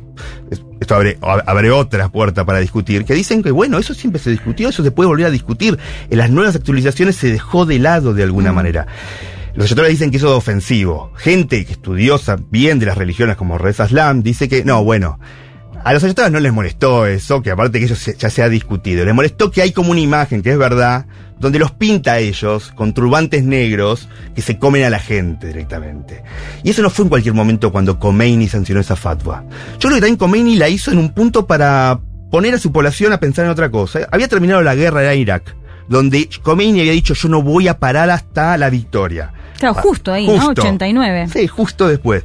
Él no para con la, victoria, él decide como hacer un, no me acuerdo de paso, el fuego con Saddam Hussein. Y bueno, se necesitaba un poco para mover la atención, ciertamente. Se sintieron ofendidos, estoy seguro que ninguno de ellos de alguna manera, y ahí eso explota. Porque aparte, como bien saben ustedes, Hubo una campaña de asesinato, murió gente. Sí, murió el traductor que, lo tradujo en japonés, de hecho varios que fueron atentados de otros traductores, de la editorial, sí, una cadena porque entiendo que la fatwa también, o sea, no solo responsabilizaba a Rashdi, sino todo aquel que tenga un vínculo con este libro de los versos eh, satánicos. Ese, algo más para eh, sumar algo que tengamos que mirar de Medio Oriente, ya sea tenga que ver con, con lo de Rashdi o lo que hablábamos antes de Palestina, de Israel. A ver, yo miraría ahora, por supuesto, bueno, hablamos de, hablamos de un par de hits. de Israel y Palestina hablamos de un par de hits. Yo miraría a ver qué va a pasar ahí en el norte de Siria. Ahora que, que vimos, vimos muchas reuniones Erdogan, Putin, Raisi, el, el líder de Irán a ver qué va a pasar con los kurdos. Porque yo creo que Erdogan está buscando como un visto bueno del líder iraní y el líder, eh, el líder ruso, que, son más o menos los que sostienen Assad en Siria, a ver si puede avanzar sobre los kurdos en el, norte de Siria. Y también va a ser interesante a ver si Estados Unidos se queda con ellos, si los mantienen ese tipo de protección. Y a ver qué, qué, es capaz de dar Erdogan a cambio de que le permitan avanzar. Es decir, ¿qué, qué le pide Putin? ¿No intervengas tanto en Ucrania? Creo que eso va a estar interesante ver, a ver qué pasa. Eh, no podemos despedirlo a ese sin preguntarle si le allanan algo en la casa, ¿qué encontrarían?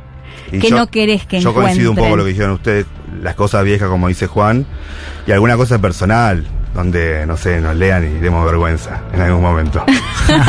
bueno, mira, te voy a dedicar una canción, ese y a todos los oyentes y las oyentes de esta canción, quiero decir, la elegí. A ver. Eh, para los que tienen la cosecha, también es muy bueno. Este, es, algunos los deprime un poco el domingo.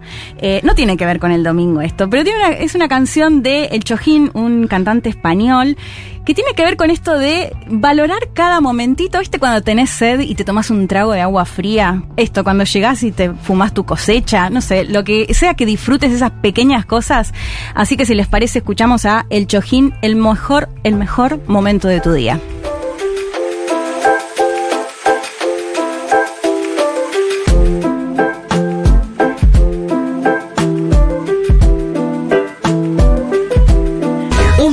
De sensaciones. Vázquez, Carg, Martínez, Elman. Un programa que no quisiera anunciar el comienzo de la Tercera Guerra Mundial. Pero llegado el caso, lo hará.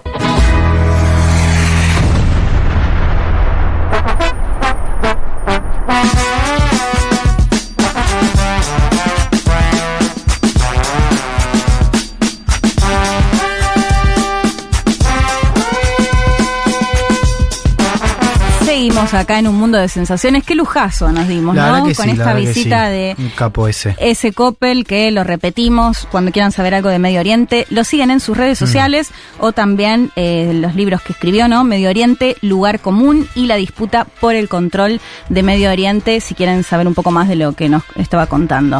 ¿Tenemos audios para escuchar o todavía no? No, bueno, mándenos audios, pues la Sí, verdad que los pedimos. Igual nos dicen escuchar. cosas lindas por mensaje. Acá Imanol dice muy buena entrevista, gracias por el tema, está bacán.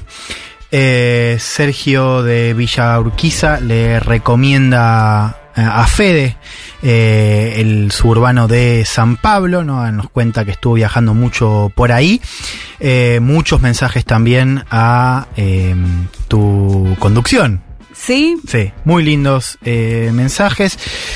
Y eh, ¿a dónde nos vamos ahora?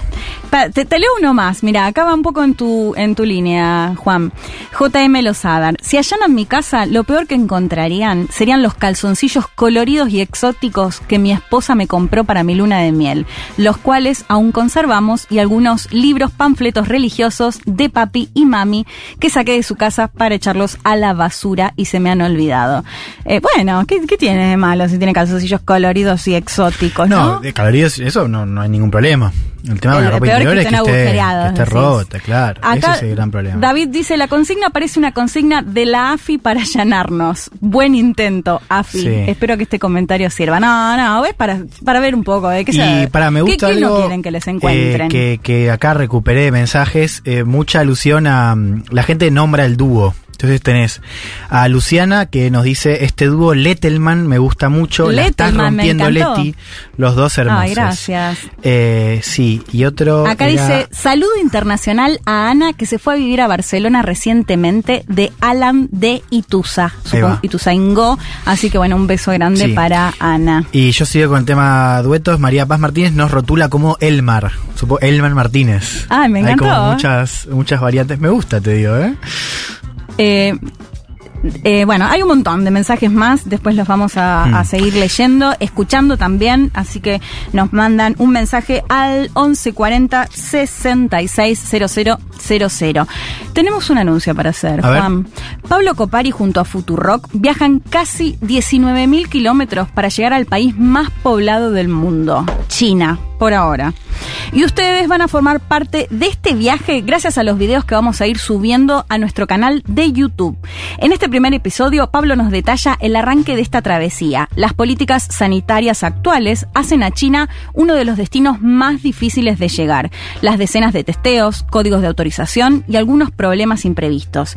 Hicieron de este comienzo de viaje una verdadera aventura. No te pierdas Futurock Copa China, ya disponible en el canal de YouTube de Futurock. No te olvides de suscribirte y activar la campanita para no perderte ningún momento de este nuevo viaje. Me encanta este pie porque seguimos en Asia. Vos nos adelantabas una columna, claro, porque además de la conducción vas a hacer la habitual columna. Acá ya había gente que la estaba reclamando. Sí. ¿La tenés ahí? Sí, la tengo acá, vamos bueno, a hablar. ver, ¿de qué vamos a hablar hoy? de lo que se conoció como mujeres o chicas de eh, confort eh, y esto se mantiene este nombre pese a lo, lo polémico que tiene que ver ¿no? con lo que significa eh, chicas de confort. De hecho, bueno, cuando se lo utiliza, se lo utiliza entre comillas justamente eh, por esto.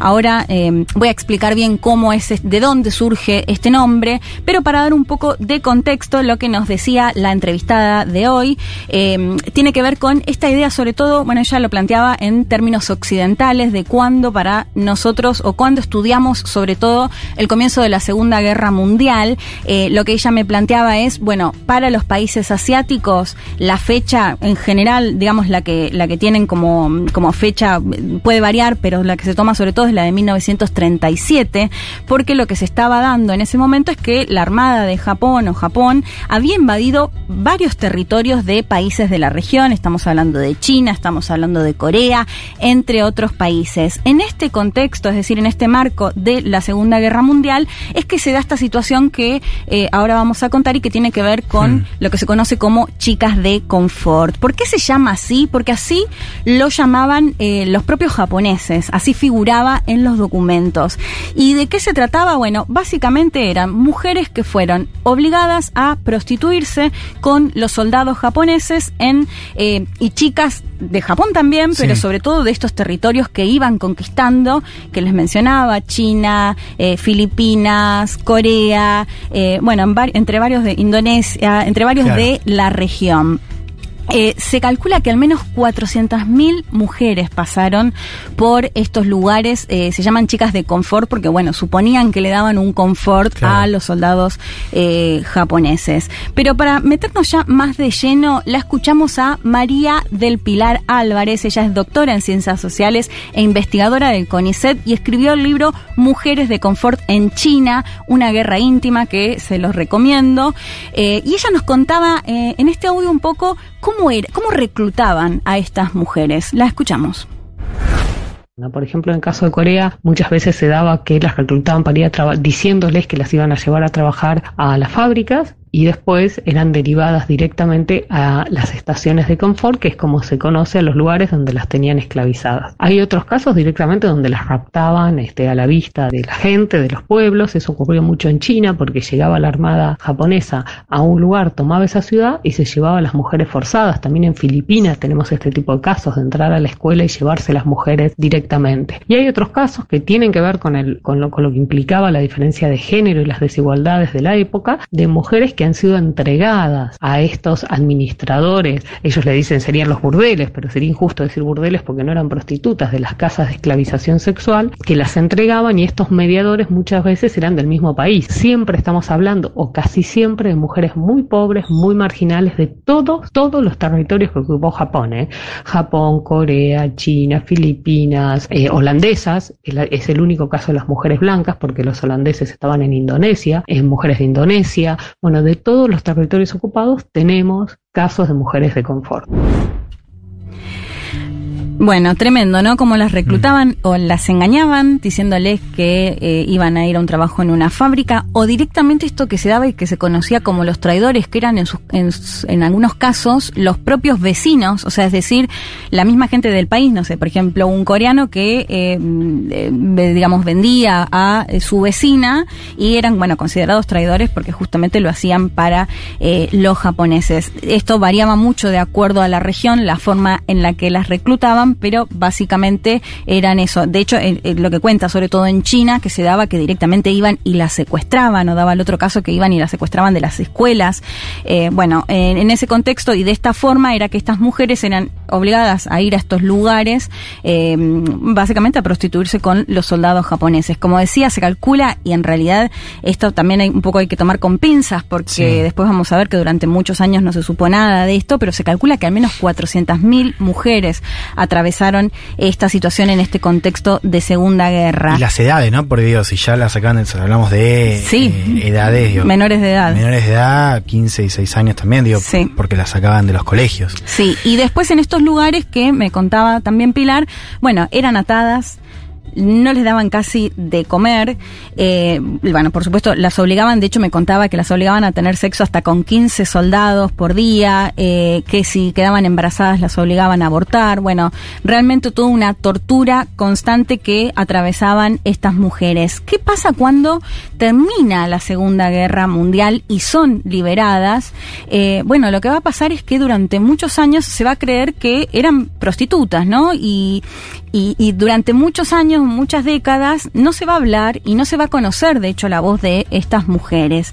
Eh, y esta situación recién empieza a cambiar en los 80 con, bueno, eh, digamos, el- el- con la llegada más fuerte del feminismo en Japón, también en Corea, eh, con, de hecho, también la llegada de la democracia a Corea del Sur, entre otras cuestiones y contextos que van a ir dando espacio para que finalmente se conozca la historia de estas mujeres que ahora si les parece escuchamos de nuevo a María eh, del Pilar Álvarez que nos daba sobre todo este contexto y después les cuento la historia de la primera mujer que habló, que contó, eh, bueno, toda esta tragedia que tuvo que, que vivir. La escuchamos de nuevo a Pilar.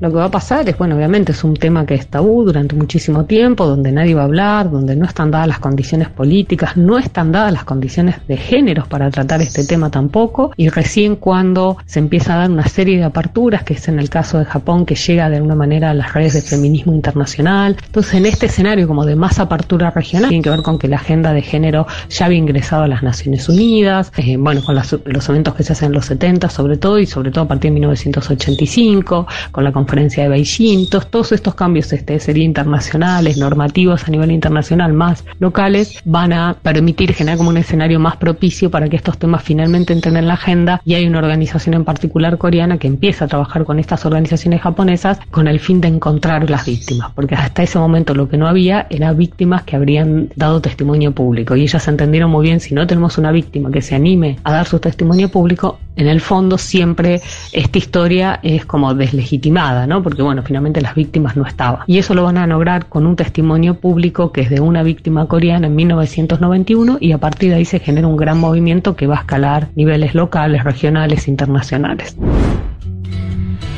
Durante casi cinco décadas, estas mujeres no, no tuvieron voz, no hablaron, no contaron lo que les pasó, eh, hasta que en 1991 el gobierno japonés niega esta situación, digamos que, que se hablaba, que de pronto salía algún artículo que daba a entender esta situación, pero que era como secreto a voces, digamos, y además no estaba, no había una mujer que cuente lo que había vivido.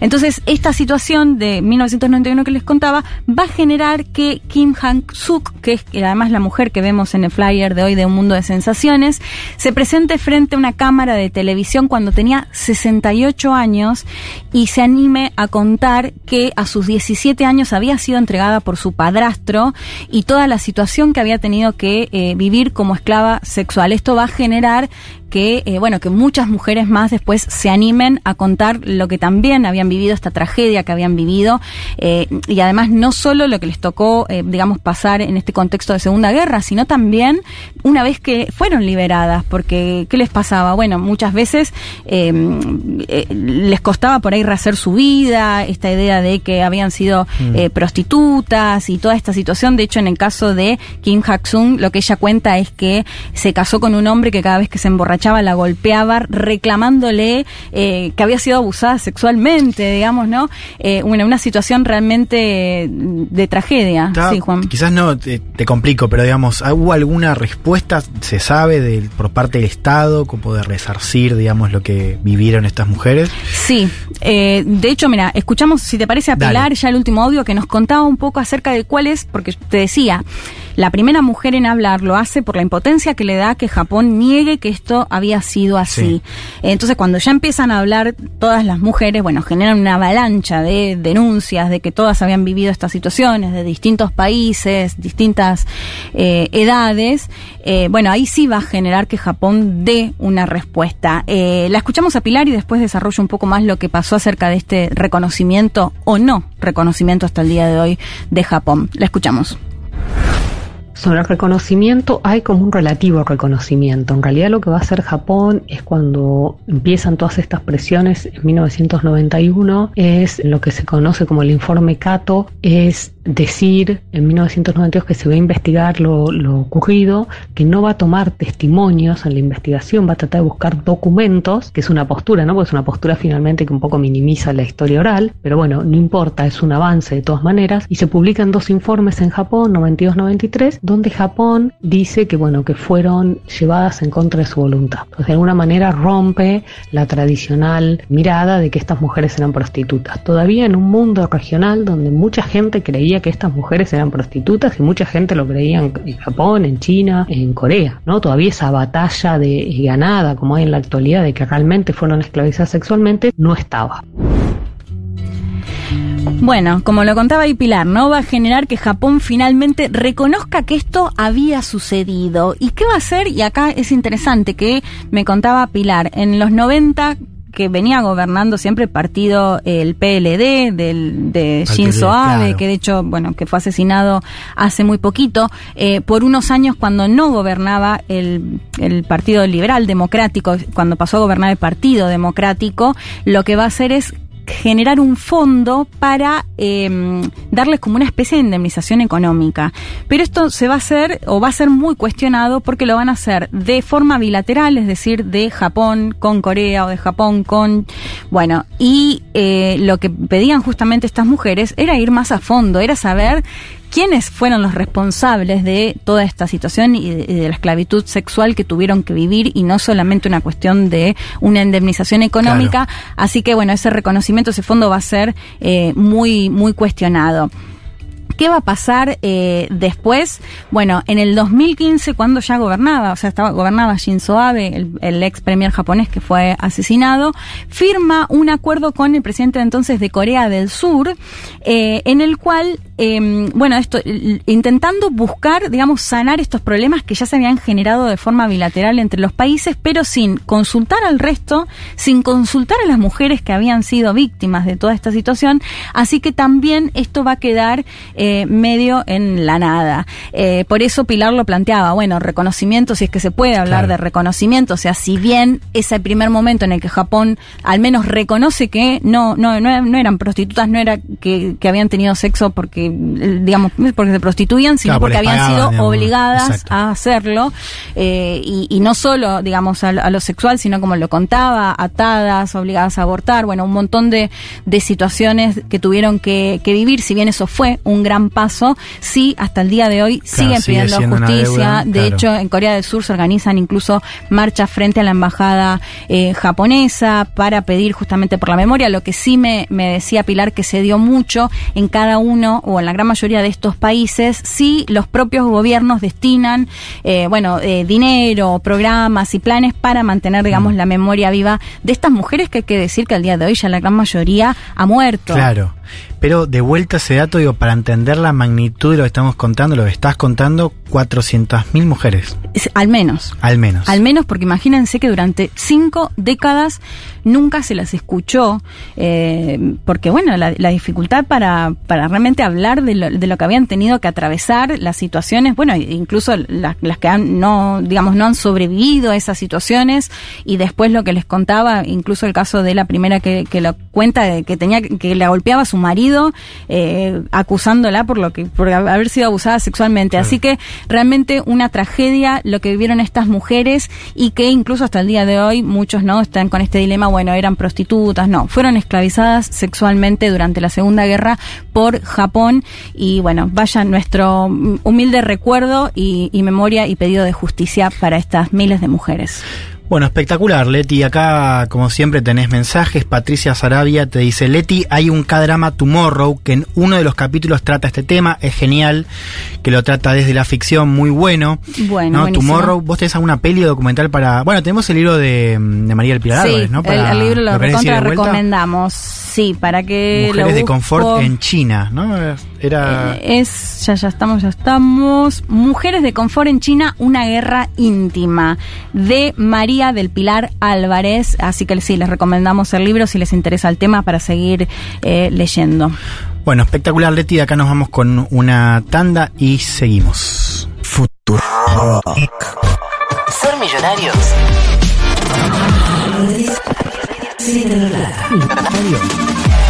Futuro.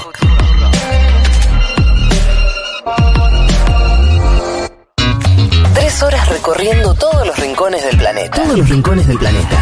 Vázquez, Elman, Martínez, Carg. Un mundo de sensaciones.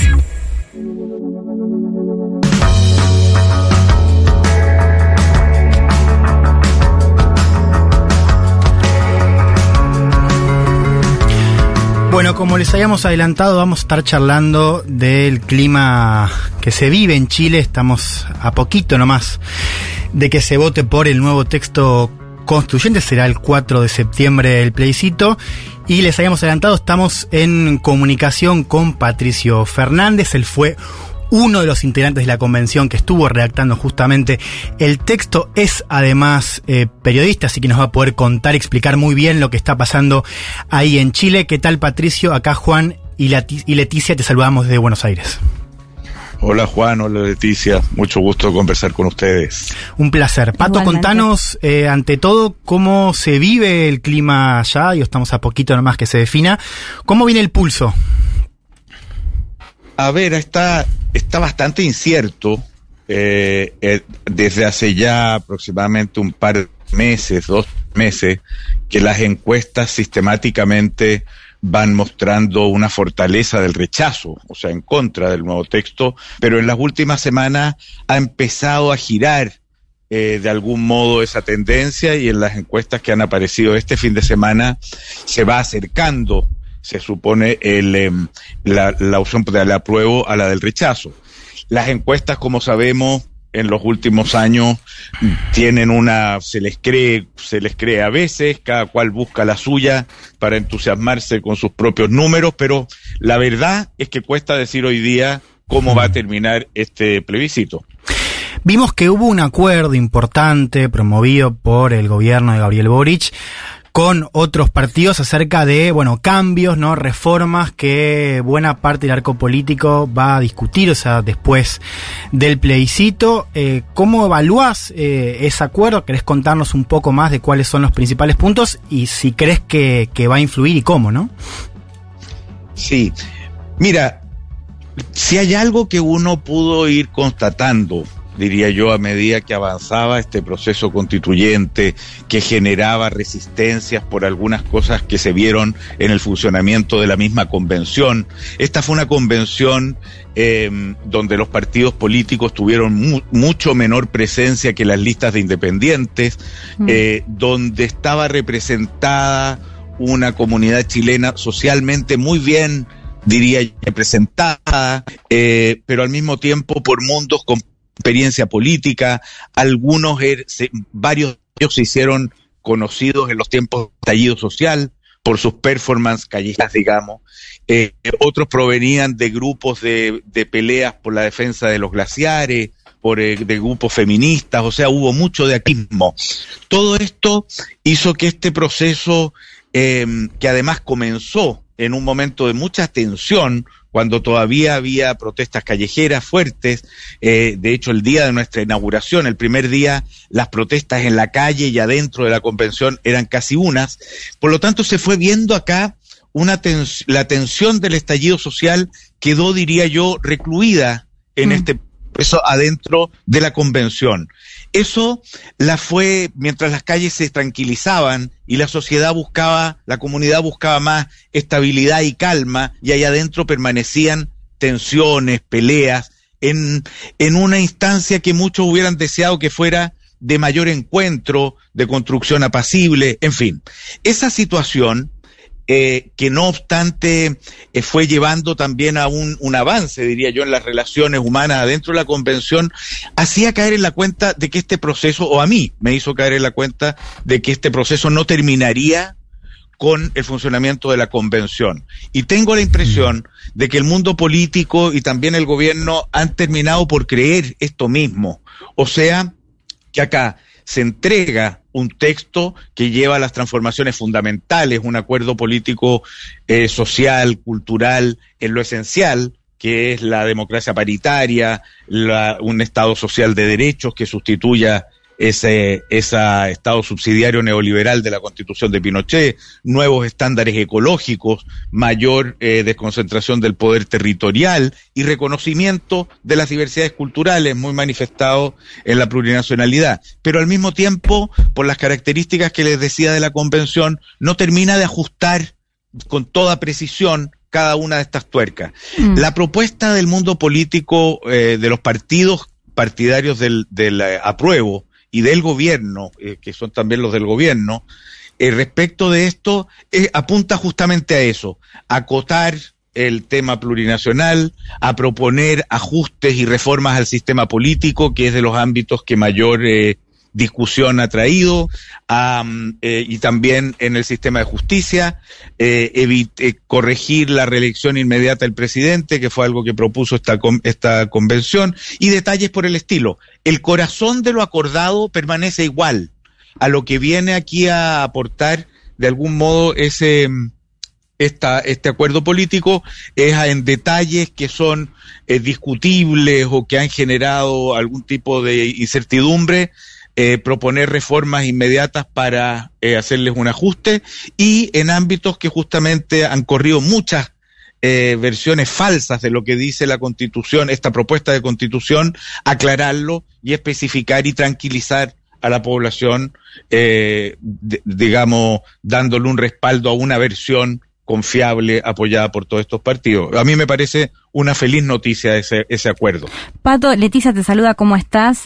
Eh, un poco en este contexto que eh, planteabas y volviendo al tema de las encuestas, me acuerdo que cuando el, el apruebo estaba un poco más abajo, se decía, bueno, es que todavía no arrancó la campaña full, también algunas dudas acerca de el hecho de que ahora sea obligatorio el referéndum y ese 50, casi 50% de chilenos y chilenas que no se sabe muy bien eh, qué votan. ¿Qué crees o a qué se puede apuntar o qué puede llegar a modificarse, digamos, para que el apruebo supere al rechazo? ¿Qué puede llegar a pasar en ese sentido?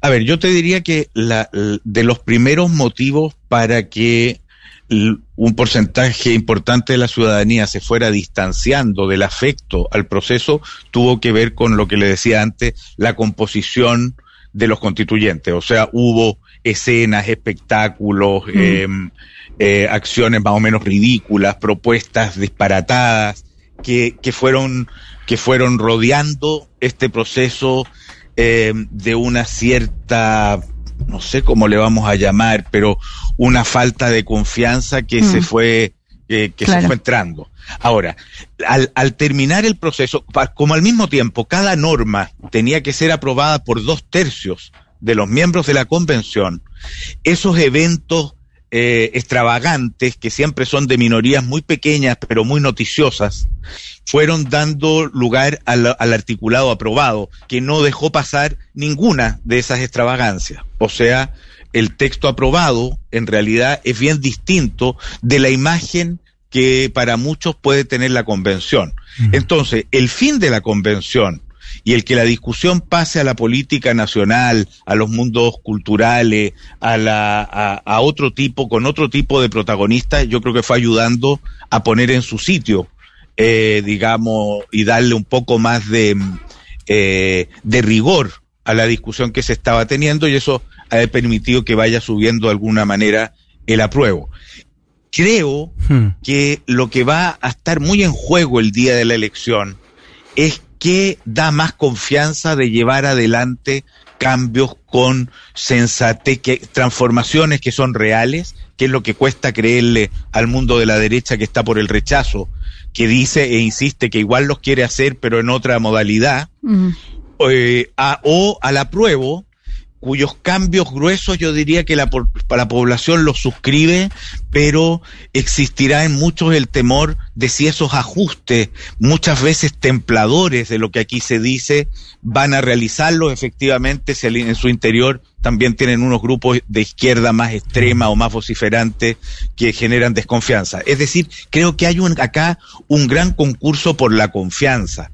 No son dos modelos radicalmente enfrentados de sociedad los que están al menos en el discurso. Yo creo que debajo del discurso la derecha, la derecha chilena esconde un no deseo de cambio, pero en el discurso no lo dice así. Entonces va a estar muy mucho eso en juego y por eso es que creo que este paquete de reformas que mencionaba Juan, que eh, propuso la, mm, los partidos del apruebo, dan también una plataforma de, de, mayor eh, confianza y estabilidad de que hay un compromiso por llevar adelante mejoras en aquellos espacios que me generan duda.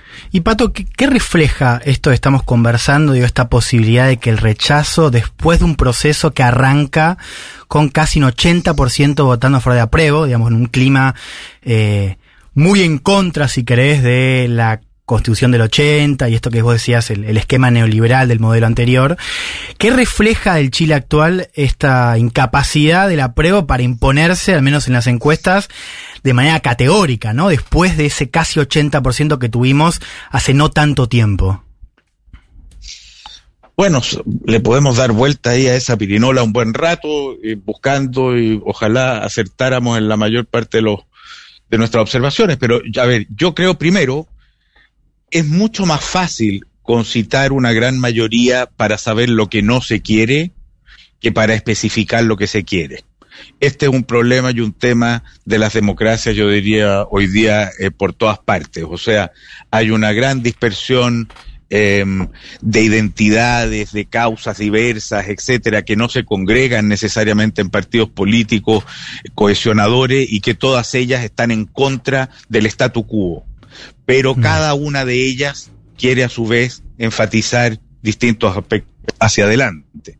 Esa, esa realidad hizo que justamente lo que nos unía en tanto voluntad para terminar con la constitución del 80 y hacer un cambio respecto de lo de, la política llevada en los últimos en las últimas décadas no concitó un encuentro en la convención eh, lo suficientemente convincente como de decir aquí estamos todos en la construcción de un proyecto común.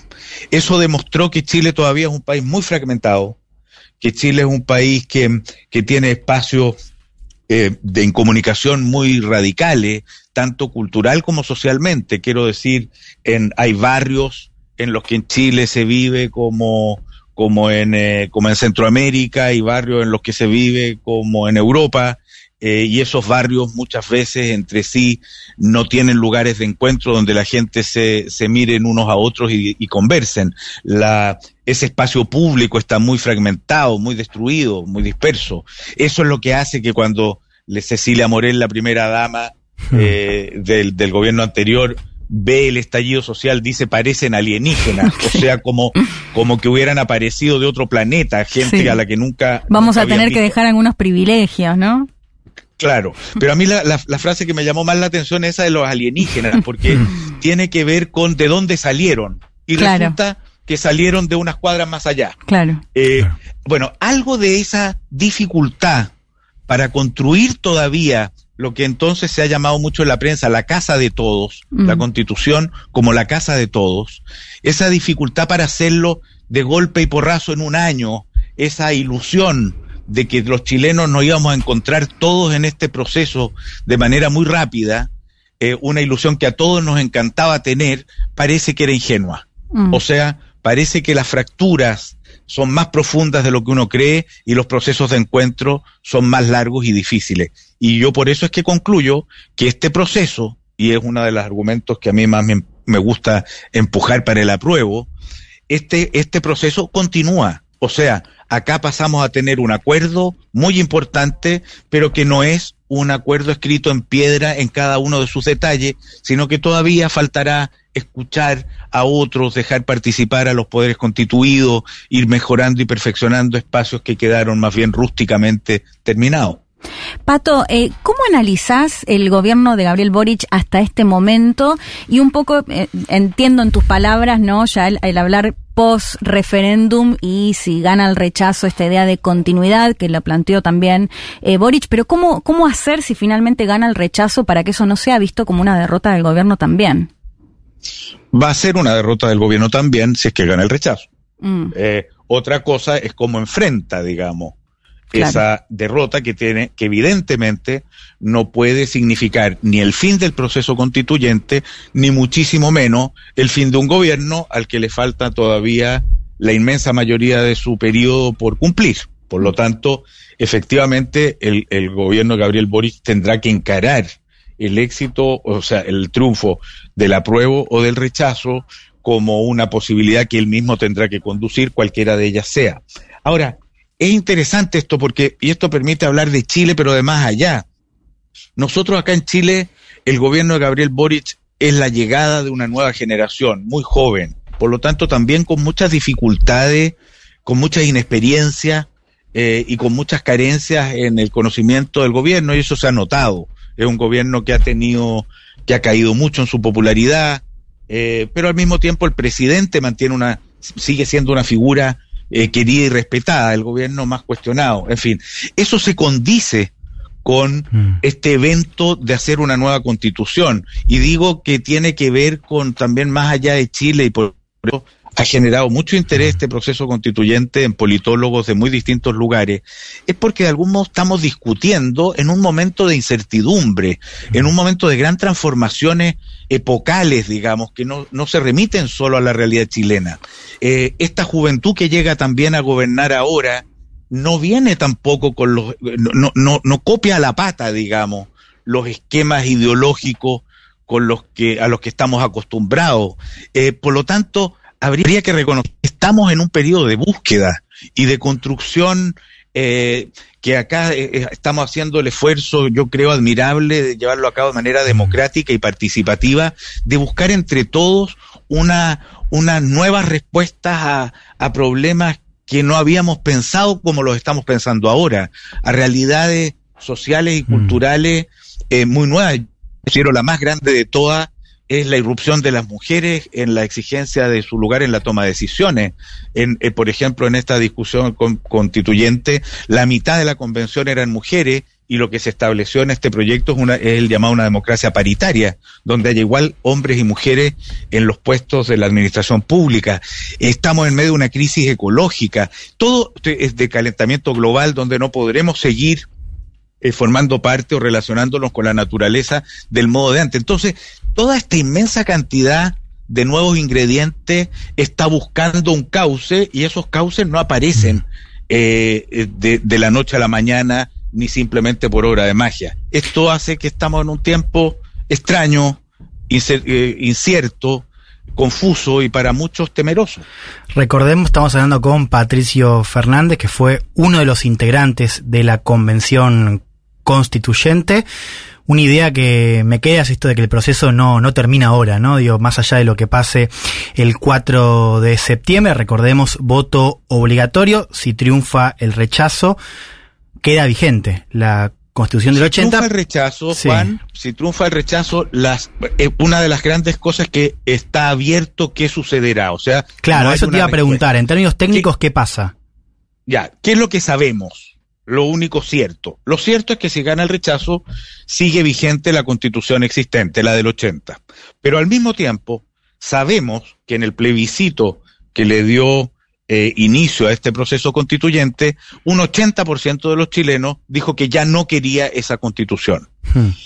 Que los caminos posibles son o el Congreso, que tiene una deslegitimación muy alta en Chile, o sea, lo aprueba un, tiene niveles bajísimos de confianza y aprobación ciudadana, podría decidir ir reformando la constitución existente, eh, prometerle reformas a la constitución existente en lugar de eh, abrirse a una nueva.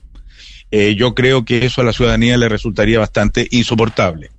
Otra postura que se ha puesto sobre la mesa es la idea de nombrar ahora un comité de expertos que lleve adelante una nueva constitución. Yo creo que eso parecería todavía más contraintuitivo respecto de todos los movimientos que hemos tenido en Chile en los últimos tiempos, eh, donde más bien la- los deseos de participación y democratización son muy fuertes.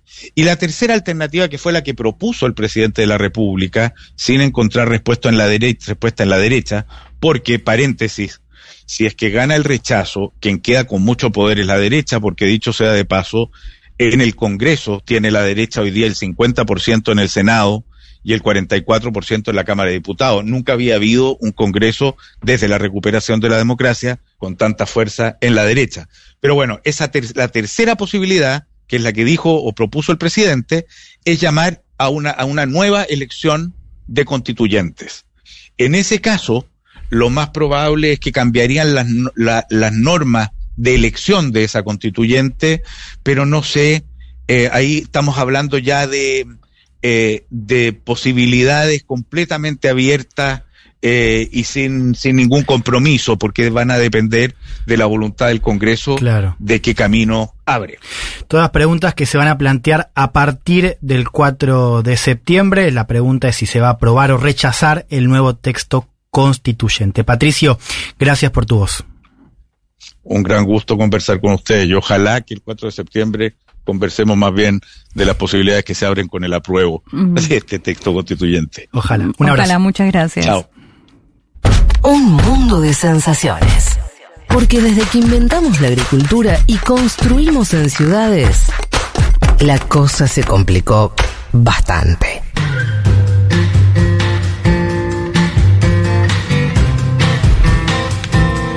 Y como le indica esta cortina, vamos con la canción del mundo. Vamos, eh, como siempre nos trae Pablo 30, se suma a esta edición de Un Mundo de Sensaciones y particularmente acompaña mi columna, mi columna sobre mujeres de confort. Eh, no hemos desarrollado demasiado en las distintas canciones del mundo la cultura musical asiática, así que esta es la oportunidad de irnos a China y conocer a una de las artistas más escuchadas en la región. Hablamos de Faye Won. Nacida en la capital china, Faye es más popular en Asia, especialmente en Hong Kong, China y Japón. Eh, Faye Won es hija de un, ingeniero de minas y de una soprano de música revolucionaria. La vocalista nació a mediados de la Revolución Cultural y vivió en Pekín con sus padres y su hermano mayor, Yi Won. En 1992, Faye Won publicó su primer disco, Coming Home, donde el estilo predominante fue el R&B. Durante los años siguientes, Faye comenzó a incorporar influencias de la música alternativa. Su disco de 1993, Jin Wang He Wei Sheme, Mil Porqués, se caracteriza por versionar en uno de sus cortes la canción Cold War, originalmente cantada por Tori Amos. A partir de 1994, la vocalista comenzó a utilizar el mandarín como lengua de expresión en sus siguientes publicaciones. En 1999, a Faye Won se le ofreció cantar el tema de apertura del videojuego Final Fantasy eh, 8 o 8, no sé, no conozco mucho, sé que son bastante conocidos. La canción es una balada en inglés titulada Eyes on, Me, que se publicó en forma de EP a mediados de ese mismo año, vendiendo una cantidad de 400.000 copias, y siendo la primera vez que una cantante china alcanza semejantes ventas en Japón y la primera en intervenir en un videojuego videojuego japonés. En el 2000 apareció un nuevo álbum titulado Fable, un disco conocido por tener en sus canciones fuertes referencias a las fábulas y cuentos occidentales combinados con el budismo. Vamos a escuchar ahora de este último álbum la canción Nai Er.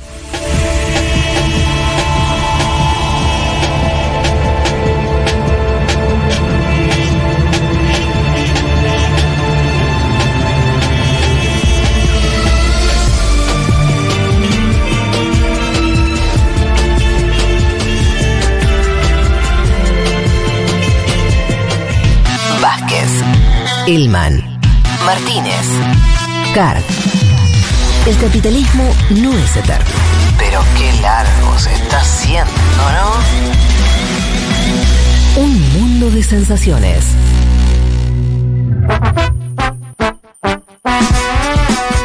Aguante este dúo dinámico, hermoso. Viene bárbaro el programa, chicas. Viene bárbaro. Aquí, Pilar. Gracias, Pilar, muchas gracias. Bastante bien, ¿no? La verdad que no la chocamos por ahora.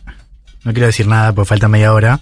Sí, me gustaba un mensaje que ahora lo perdí. Hay un montón de mensajes, el que decía Leticia Áñez y Juan ah, Guaidó. Juan Guaidó, claro. Eh, porque habíamos dado un golpe. Aquí Manuel dice que buena toda esa pronunciación. Habla, por supuesto, de la carta de Pablo que leíste recién. Como siempre, un lujazo escuchar la columna de Leti. La tienen clarísima con la conducción, chiques, y pide disculpas porque tiene la voz muy rota para audio. Ay, no, qué lástima. Porque A él sí. nos gusta escuchar. Dejamos pasar. Si tienen audios, por supuesto, aprovechen que nos queda poquito. Eh, acá leo un mensaje de la consigna E. Carena que dice: Me daría mucha vergüenza que encuentren las cartas que le escribí a Manu cuando éramos novios. Regalado es poco. Em, ¿Cuánto de la vergüenza de las cosas que se escriben, no?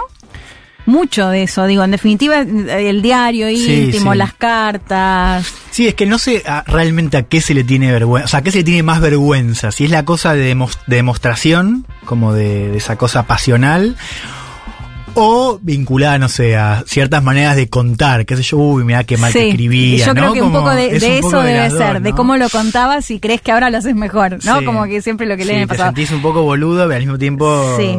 Acá María Constanza Osana que dice: Qué linda dupla, me encanta el bando joven, tomó el poder, la van a romper. No sé si otro que nos dice joven sí. Bueno, boludo, ya está, estás adentro. me, la joven, me, me en la tarde.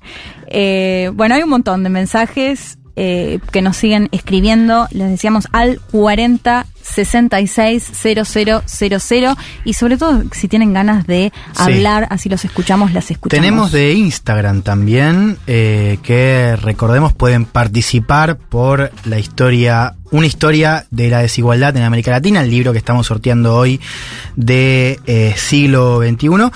También mucho de poesía, mucho de plantas, ¿no? Esto de la cosecha. Sí, mucha. Em, Y acá Nat dice, me da un poco de vergüenza decirlo, pero si entraran a casa verían la mini fuente que le regaló la pareja de mi suegro a mi novia. Para, para, la pareja de mi La pareja de mi suegro a Sí. mi novia. Ok. O sea, la madrastra. Claro. Y que quedó en el mismo lugar desde aquel día de febrero en un rincón. Muy ah, fea. bueno, esa es esa, ¿no? Como invitás a a tu que- casa. Claro, y ves que, no sé, te Que, o regalan sea, que no querés que vean que nunca Sí. usaste el regalo que no te gustó. Claro. Acá le otro mensaje Patricia López que dice, hola chicas, qué lindo el programa de hoy. Dan ganas de irse para San Pablo, claro que sí. Eh, a ver acá que dice, hay, hay un montón de mensajes, yo ya no- me perdí. Em, hola lindos, de vez en cuando estoy desorientada en la vida y armo listas de mis deseos, anhelos. Eso está buenísimo. Yo, bueno, eso es otra parte que hago en mi agenda. ¿Qué cosa? Em, pongo los objetivos que quiero lograr este en el año. ¿Y los lees después? Sí, los leo. Y en general, es ¿cómo que en general no los cumplo. De hecho, me, me reí mucho. ¿Se, se acuerdan de ese video de esa chica que leía los objetivos y decía, no sé, visitar más a mi abuela y la abuela se había muerto, trabajar más y había perdido el empleo, Ay, ¿no? no, Bueno, un poco, un poco eso. Eh, bueno, sería catastrófico que me encuentre en eso, dice, bueno, objetivos no cumplidos. Si te parece, escuchamos Dale. algún audio que nos llega. Hola Leti y Juan, Hola. genias totales en la conducción, gran programa están haciendo. Acá les mando un beso desde Santiago de Chile, hace dos semanas que llegué acá a laburar. Y bueno, en mi caso creo que si allá en la casa se encontrarían muchos cassettes de Britney, Cristina, Jennifer López, Faye. creo que eso sería lo más interesante que podrían encontrar. Les quiero mucho. Ay. Ah, nosotros- sí, nosotros ¿Cómo también los queremos boluda? mucho. ¿Sí? Extraño montón. Claro, nosotros estuvimos hace. Yo tengo unas ganas de ir ya, ahora. Mal. ¿Vos- Para el pero 4. ¿Vos no vas al pedicito? No, no sé. No, creo que no. Pero tengo muchas ganas de ir y bueno, y ver qué, qué pasa ahí, estar palpitando esa, esa situación que un poco nos contaba Pato Fernández. quiero recomendar, hablando de Patricio, vamos con otro Patricio, Patricio Guzmán, Sí. documentalista famoso de Chile. Eh, se estrenó su nuevo documental, un poco atravesando la cuestión del estallido, Mi País Imaginario, lo pueden ver, supongo que va a estar en Extremi, o sea, están cines ahí, pero supongo que lo van a poder conseguir, me parece una gran previa para el plebiscito. Faltan tres semanas nomás. No falta nada. Tres ¿no? semanas. Sí, muy poco. Pero Juan, ahora si te parece, nos vamos del país trasandino a Estados Unidos, porque esta semana, bueno, como habrán visto seguramente, el FBI allanó la mansión de Donald Trump en Mar-a-Lago. Eh, y bueno, quería que nos contemos, que nos cuentes un poco de qué se trata, qué significa, qué puede llegar a pasar, sobre todo después de este inédito allanamiento, hay que decir, a un exmandatario estadounidense. Inédito, claro. Nunca antes había pasado que el FBI allane la casa de un expresidente que no es un expresidente, porque Trump, Sí. decíamos, y lo vamos a comentar hoy también, Es bastante inédito también. ta- claro, claro, tal cual, o sea, es uno de los principales candidatos a eh, ganar la nominación republicana para el 2024. A ver, hablemos de lo que es ya un terremoto político, ¿no? Por todas las consecuencias que tuvo. El lunes allanaron la casa de Trump, la mansión en Mar-a-Lago, en Florida, Palm Beach. Decíamos, la primera vez que un expresidente es allanado. El FBI, por supuesto, tenía una orden judicial para hacerlo, digamos, claramente había una orden firmada por un juez federal, pero es Trump quien comunica la redada. O sea, nosotros nos enteramos porque Trump lo cuenta, por supuesto, con esta narrativa de la persecución política, ¿no? Él le, cuenta al mundo lo que vive en la casa eh, de Florida. Ahí empiezan a aparecer algunos comentarios de republicanos muy indignados, también sumándose a esta cuestión de la persecución política, e inclusive algunos demócratas, por ejemplo Andrew Cuomo, recuerdan, ex gobernador de Nueva York, pidiendo explicaciones, claro, porque es Trump quien quien cuenta y muestra imágenes de eh, la redada. Esto fue el lunes. Recién el jueves aparece Merrick Garland, que es el titular del Departamento de Justicia, que es quien conduce eh, esta investigación, mostrando que había una orden de allanamiento. A ver, ¿con qué tiene que ver estas imágenes? ¿Con qué tiene que ver esta, em, esta redada?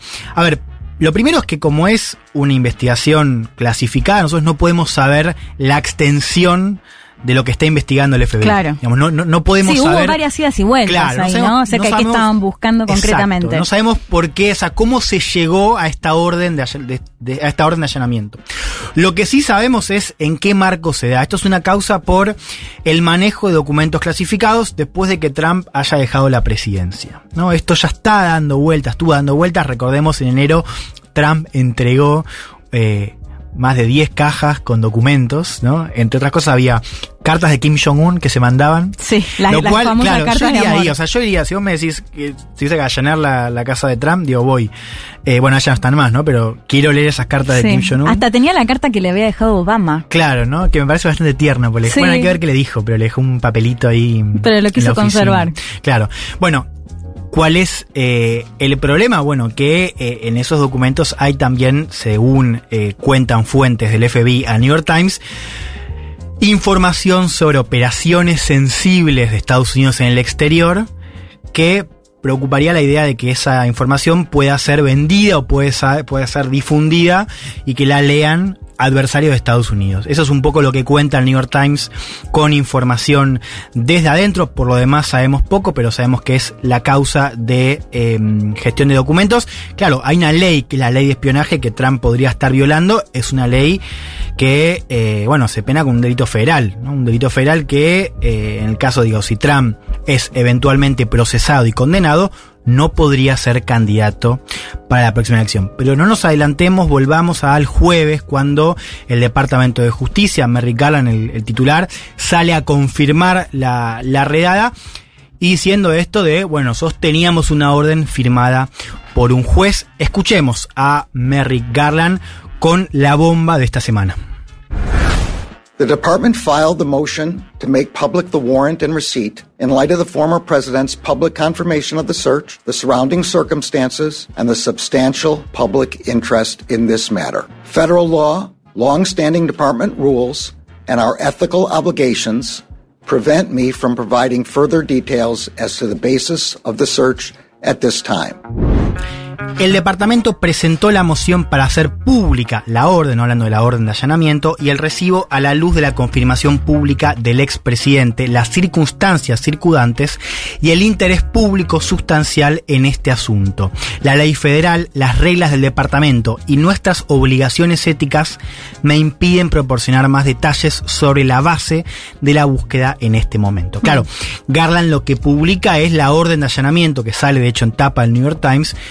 Lo que no dice es, por ejemplo, la evidencia que había tenido el FBI para pedir esa Claro. orden. ¿no? Eso Que, es. que- que está claro que la tenía, o sea, que, estaban muy claros para llevar adelante semejante operativo. A ver, Garland, hablemos un poquito, porque quizás lo tienen a este nombre, Merrick Garland. Garland fue, recuerdan, 2016, todavía en época Obama, cuando eh, Obama le toca nominar a un juez de la Corte Suprema Sí. en año electoral. Obama propone Sí. a Merrick Garland, que es mm, era en ese entonces un candidato progresista pero moderado, digamos, no era un radical ciertamente. Bueno, ahí los republicanos se niegan siquiera a tratarlo en el Senado, ¿no? Por eso también queda un poco eh, su nombre en, en el escenario político. Y Biden, cuando asume el poder, lo nombra como eh, titular del Departamento de Justicia. Un dato no menor, que es que el Departamento de Justicia no le comunica a la Casa Blanca el allanamiento, ¿no? Esto dicen eh, tanto en la Casa Sí. Blanca como en el O Departamento sea, de Justicia. Biden no sabía nada. Biden supuestamente se entera por las noticias. Claro. ¿no? Eso es lo que dice la Casa Blanca Sí. y el Departamento de Justicia. Una cosita más de Garland la escuchamos, tiene que ver con las amenazas, y esto es bastante significativo o sintomático, las amenazas que comienza, a recibir el FBI de seguidores de Trump. Que cuando se filtra, porque lo hace Trump, el allanamiento, desde amenazas por redes sociales hasta directamente tipos intentando entrar a las oficinas del FBI. Sí. De hecho, a uno en Cincinnati, en una, una de las sedes del FBI, lo terminan matando agentes. O sea, ya hay un muerto en el Sí, marco sí. de eh, todo el revuelo por esta causa. Bueno, también se refirió Merrick Garland a esas amenazas. Lo escuchamos. I will not stand by silently when their integrity is unfairly attacked. The men and women of the FBI and the Justice Department are dedicated, patriotic public servants. I am honored to work alongside them. no me quedaré callado cuando su integridad sea injustamente atacada, ¿no? Hablando de los agentes que recibieron amenazas, los hombres y mujeres del FBI y el Departamento de Justicia son servidores públicos dedicados y patriotas y me siento honrado de trabajar junto a ellos, ¿no? Este mensaje de apoyo que es sintomático también del clima que vive Estados Unidos, ¿no? Esto de que los agentes sean amenazados después del eh, allanamiento, digo, dice bastante sobre el estado de cosas en eh, Estados Unidos. Vamos un poco al escenario político. A ver, la principal pregunta hoy del escenario es si Trump va a ser procesado o no. Claro. Esa es una decisión. Sí, porque cambia el panorama completamente. Claro, ¿no? Porque yo les contaba, esto es un delito federal si Trump efectivamente es procesado y eventualmente condenado, no podría ser candidato, pero más allá, digo, si ya Trump es procesado, eso va a ser una bomba, digo, va, a aumentar significativamente eh, la, polarización y el clima social y político. Recordemos una cosa más, esta no es la única causa que tiene Trump, mm. hablemos un poquito de eso. Esta es una de una larga pila de causas que tiene acumuladas el expresidente, algunas de ellas son no menores, pero digamos menores al lado de esta, ¿no? Tienen más que ver con cuestiones civiles, ¿no? Vinculadas a irregularidades fiscales de. Más en su parte empresarial. claro, se supone que inclusive ya estaban siendo investigadas cuando él era presidente, pero hay otra gran investigación que también tiene mucho. Em, que causa mucho revuelo, que es su rol en el asalto al Capitolio, recuerdan, ¿no? Después de haber dejado el poder, a Trump se lo está investigando por su rol en la incitación a esta turba que entró al Capitolio, un intento de golpe de Estado, pero también en los intentos de interferir en la justicia electoral y en el colegio electoral, ¿no?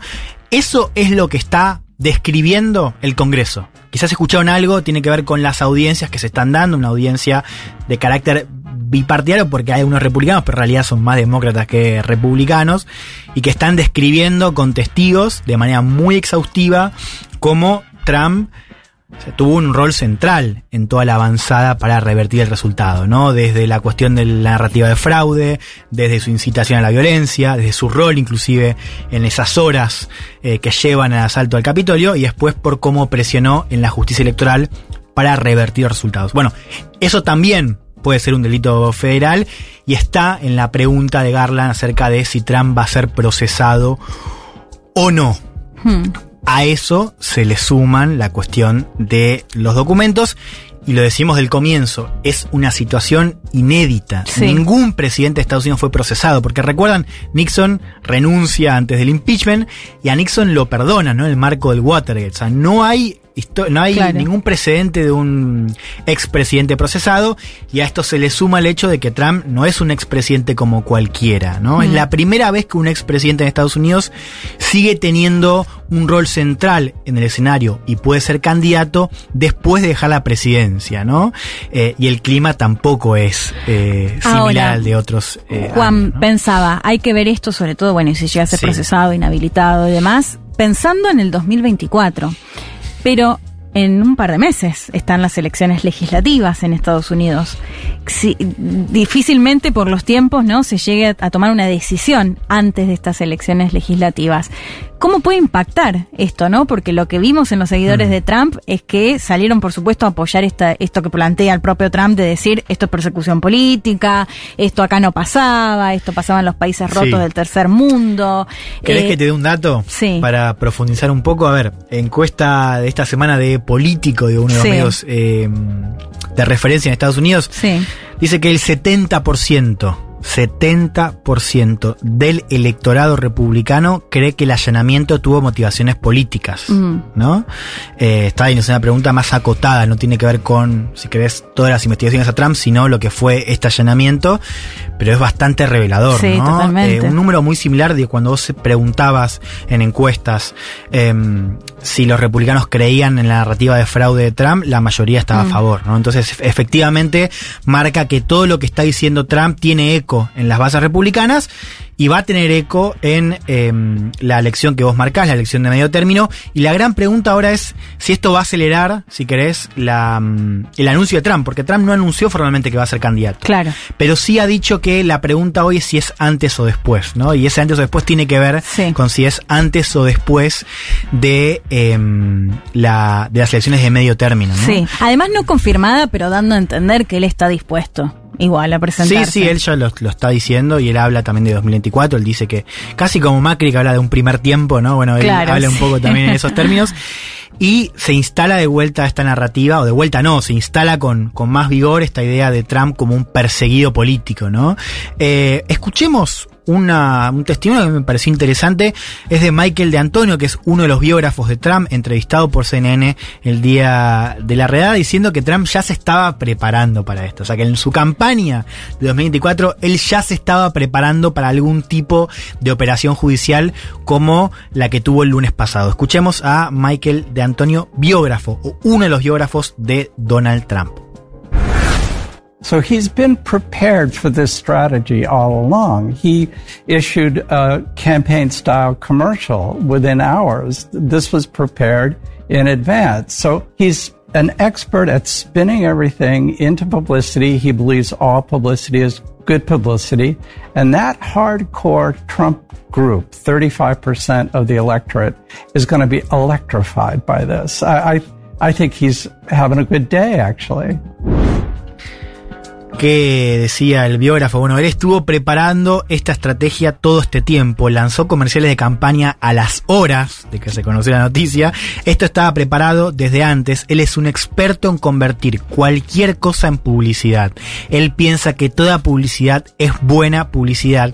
Y el núcleo duro de simpatizantes, hablamos del 35% del electorado, va a estar electrificado por esto. Creo que él ha tenido un buen día, ¿no? Decía de Antonio eh, el lunes, ¿no? Hablando de cómo Trump ya se estaba preparando Sí. para este escenario y hecho ya tenía preparadas piezas comunicacionales para el mismo lunes ir con todo, ¿no? O sea, fue, es bastante interesante e impactante también, ¿no? O sea, como Trump, como ya sabía esto, preparó todos los comerciales y el lunes fue directamente eh, a comunicar esta, este allanamiento como un allanamiento motivado políticamente. Sí, cómo logra darlo vuelta y sobre todo viniendo del contexto porque pensaba, cuando pasó lo de las cajas y estos documentos que se llevaron, entiendo que se los empezaron a pedir sobre todo cuando empezó la investigación sobre la toma del Capitolio. Y en un contexto en el cual los testigos sostienen que él estuvo detrás Sí. de todo esto, que sabía, ¿cómo logra in- in- en ese mismo contexto dar vuelta y que lo, que, que lo apoyen más aún? Total, ¿querés escuchar a uno de los hijos, a eh, Eric Trump? A Eric, sí, habla no todo habla, el tiempo. Claro, no, no, no dice el offer, digamos, pero tranquilamente vos lo ponés en, a hablar en Quito y más hay, hay varios puntos de coincidencia. Escuchemos lo que decía uno de los hijos de Trump, donde más sino que en Fox News. Vamos. They slandered him. They belittled him. You know, they went after him. They went after all of us. There's no family in American history that has taken more arrows in the back than the Trump family every single time. And you know what? It's gone on past politics. You look at the attorney generals, you look at district attorneys all over the country. All they want to do is they want to get Donald Trump. They raise money on it. They send fundraising emails about it. They brag on camera about it. They go after him. They subpoena him. I'm probably the most subpoenaed person in the history of the United States. Every single day we get another subpoena. And they do it for one reason. Because they don't want Donald Trump to run and win again in 2024. And Sean, that's what this is about today. Lo difamaron, lo denigraron, fueron contra él y contra todos nosotros. No hay ninguna familia en la historia de los Estados Unidos que tenga tantas flechas clavadas en la espalda como la familia Trump. Y esto va más allá de la política. Vos ves al fiscal general, a los fiscales de distrito, todo lo que quieren hacer es agarrar a Donald Trump. Juntan plata para eso. Mandan emails de recaudación. Presumen sobre eso en vivo. Van contra él. Lo citan a declarar. Yo debo ser la persona más citada en la historia del país. Todos los días llega una citación. Y lo hacen por una sola razón. No quieren que Donald Trump sea candidato y gane en 2024. Esto decía Eric Trump. Recién Leti decía... No, me confundí, me confundí con Ah. Donald, con su hermano. Ah, porque decía El que era- barbudo. claro, sí, porque decías que era, era bien parecido, parecido de alguna manera. Mm, Era no buen son mozo. bastante distintas, pero eh, yo me refería a Donald claro, no, eh, sí, Eric. El barbudo, el barbudo, claro, es- que habla mucho también Ese Fox. te gusta más. No, no gustan ninguno. Ok, bueno, perfecto. Eh, volvamos un poco, yo les contaba de esta nota del New York Times que estuvo difundiendo eh, algunas fuentes de las causas eh, de, de Trump, sobre todo con eh, fuentes del FBI, ¿no? Hablando de estas operaciones sensibles en el exterior que estarían en estos documentos que se quedó Trump y que presuntamente el FBI los pudo allanar, o sea, se los, se los arrebató, digamos, en este allanamiento en Mar-a-Lago. Esa nota del New York Times dice otra cosa, que es que ya hay fisuras dentro del Partido Republicano. Algunos de los que salieron a hablar de persecución política el lunes, después bajaron el perfil porque se enteraron que podrían venir más revelaciones que lo complicarían más a Trump. ¿no? Que eso es lo que no sabemos. O qué otras cosas están pasando en el marco de esta causa y por qué el New York Times dice que hay republicanos que están decidiendo bajar el perfil porque se van a venir más cosas. Bueno, veremos qué más se viene. Mientras tanto, Biden saludando a gente invisible, así que seguiremos, por supuesto, lo- todo lo que pase en Sí, Estados Unidos. Con una tensión social altísima. Altísima, ¿no? sí. De y uno ya vimos lado. lo que puede llegar a pasar, ¿no? Exactamente. Eh, así que bueno, por supuesto seguiremos de cerca lo que pasa en Estados Unidos. Muchísimas gracias, Juan. A vos, Leti. Un mundo de sensaciones. Un programa que explica el día a día del mundo mientras espera se desate una revolución en serio. Como Dios manda. Estamos en condiciones de decir que a Fede Vázquez que tanto Juan Elman como Leti Martínez están para conducir el programa varias veces. Hola chicos, amo esta dupla, Leti Juan Conducción, abrazos de Córdoba. Acá Pablito les dice que está a favor del golpe de estado de Leti y de mm, Juancito, así que el otro Juan y Fede que se hagan de abajo cuando vuelvan. ¡Qué lindo! Espectacular, me encanta. Qué- ya qué estamos lindo, sí, cap- construyendo, claro, algo eh, muy importante después del golpe de Estado, ¿no? Sí. Eh, por supuesto, no hagan un recorte de esto porque no quiero quedar manchado, pero No. es Y justamente. decir que no pedimos guillotina Por como supuesto, eh, es justamente construir legitimidad. Y yo siento acá que estamos construyendo cierta legitimidad con todo este calor Sí. que nos llega de mensajes. Pueden aprovechar, nos quedan 3, 4 minutitos, pueden mandar más si quieren. Sí, igual hay que decir que nos mandaron un montón de mensajes que no leímos con muchísimo afecto, así que muchísimas gracias porque el temor era cómo nos recibían justamente ellos y ellas, que son los más importantes en definitiva, así que muchísimas gracias por todo el cariño que nos están dando hoy eh, y que avalan este Sí, golpe de no, Estado. y tenemos acá más a la Sí. productora para responder en vivo. eh, bueno, si estuvimos a la altura. Ah, para contestar, bueno, la tenemos a Luli Guber- Gurevich. Hola, ¿qué tal? Hola, Lu. Muchas gracias por todo ahí detrás, cuidando por favor. que todo salga impecable. Estuvieron muy bien, la verdad. No suena, pero no suena muy convincente. no, no, muy bien. Yo confiaba en ustedes, Ah. así que no, no tenía miedo, no, no esperaba otra cosa. Ok, Bueno, muchas bien, gracias. Perfecto. Eh, y Lu nos va a decir quién ganó, eh, quién se lleva el libro Una historia de desigualdad de América Latina, dos ganadores. Dos ganadores. ¿Quiénes la son? primera ganadora es Mayra Mendoza. No es Mayra Mendoza. No sabemos. O quizás ¿No? sí. No sabemos. O sea, de- quizás tiene una cuenta con su mismo nombre, Claro. pero falsa. ¿Qué decía Eh, Mayra Mendoza? Mayra decía, cuando era chica amaba el programa Visión 7 Internacional y desde los 12 escribía notas de opinión imaginando que se publicaban en algún periódico. Mandaba análisis sobre, por ejemplo, la invasión de Irak y terminaba puteando a Bush. Por supuesto, estaban muy mal escritas y ahora que las veo me da mucha vergüenza. No, no hay que arrepentirse. Me encanta la de, la de puteando a Bush. Sí, de hecho eso, eh, eh, me parece que hasta es un recuerdo lindo del Sí. sentimiento de ese momento. Sí, bueno, pero después de tantos años, andás a ver cómo escribía, era chiquita. Sí. Claro, eso es lo que decíamos, ¿no? El tema de la vergüenza de no solamente lo que decís, sino cómo lo decís. Claro, Claro. exacto. ¿Y quién es el otro ganador o ganadora? El segundo ganador es Pegar Beach y dice, si me allanan podrían llegar a encontrar un maniquí con una remera vieja ¿Cómo? y crocs que dejó el inquilino anterior detrás de un arbusto. Un maniquí me encanta. Raro. Medio Mariana Enríquez. ¿Qué- Hay algo ahí. ¿Y por qué esa vergüenza Algo de oscuro. maniquí? Algo, mm, sí, algo Que ahí no- igual es peor para el inquilino anterior, o sea, él no está tan perjudicado en ese No, allanamiento. Pero lo dejó. Pero Lo dejó también, porque podría haberlo. lo podría haber retirado. sacado. Sí. Claro. Bueno, ya nos vamos. Leo un mensaje más. Impecable programa de hoy, Leti y Juan, dice María Ovejero. Así que un beso grande, están llegando otros mensajes. Por ahí que preguntaban de la canción que pasamos, eh, ¿cómo se llama la hermosa canción? Algo de ser feliz o algo así. Gracias, soy Mariana de Matanza, la canción. Entiendo que hace referencia a la que a la recomendó, que, recomendé, que se llama El mejor momento de tu día y que, lo repito, hace referencia a eso de valorar las pequeñas cosas que hacemos siempre siempre apunta alto, pero también, o no te pierdas en esas pequeñas cosas que disfrutas en el minuto a minuto. Todo con los oyentes, Leti y Juan al poder. Abrazo, chiques. Me encanta. Me encantó. Sí. Bueno, Juan, yo lo pasé súper bien, no la sé verdad vos que cómo yo te también, sentiste. La verdad que yo también, muy bien. Placer, eh, después de todos estos años compartiendo trabajos. Sí. ¿Quién lo hubiera dicho? ¿Quién lo hubiera dicho? La primera vez, la, primera vez, conducción. exactamente, conduciendo un programa. Que bueno, hay que decir también, vuelve a sus manos, ¿no? Las manos de Federico Vázquez el Un- domingo. Fue una, una gestión muy corta la nuestra. Gestión corta, pero bueno, nos divertimos mucho, la pasamos muy bien. Vuelven Juan y Fede desde San Pablo. Nosotros no estamos, No además. estamos, es nosotros verdad, no un vamos a recambio, estar, digo, lo de decimos hecho. para quienes estén escuchando.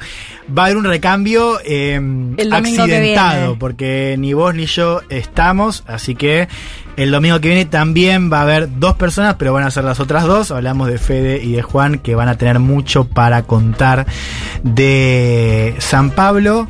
Y ya nos estamos despidiendo. Tenés que agradecer porque vos saliste el programa y tenés que cerrarlo vos.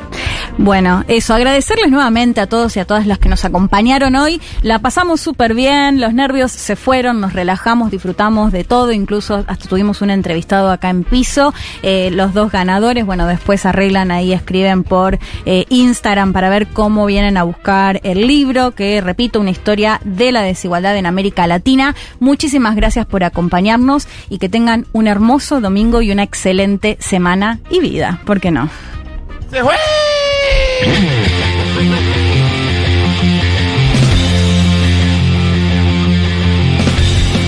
Eh, señoras y señores, eh, muchas tardes y buenas gracias.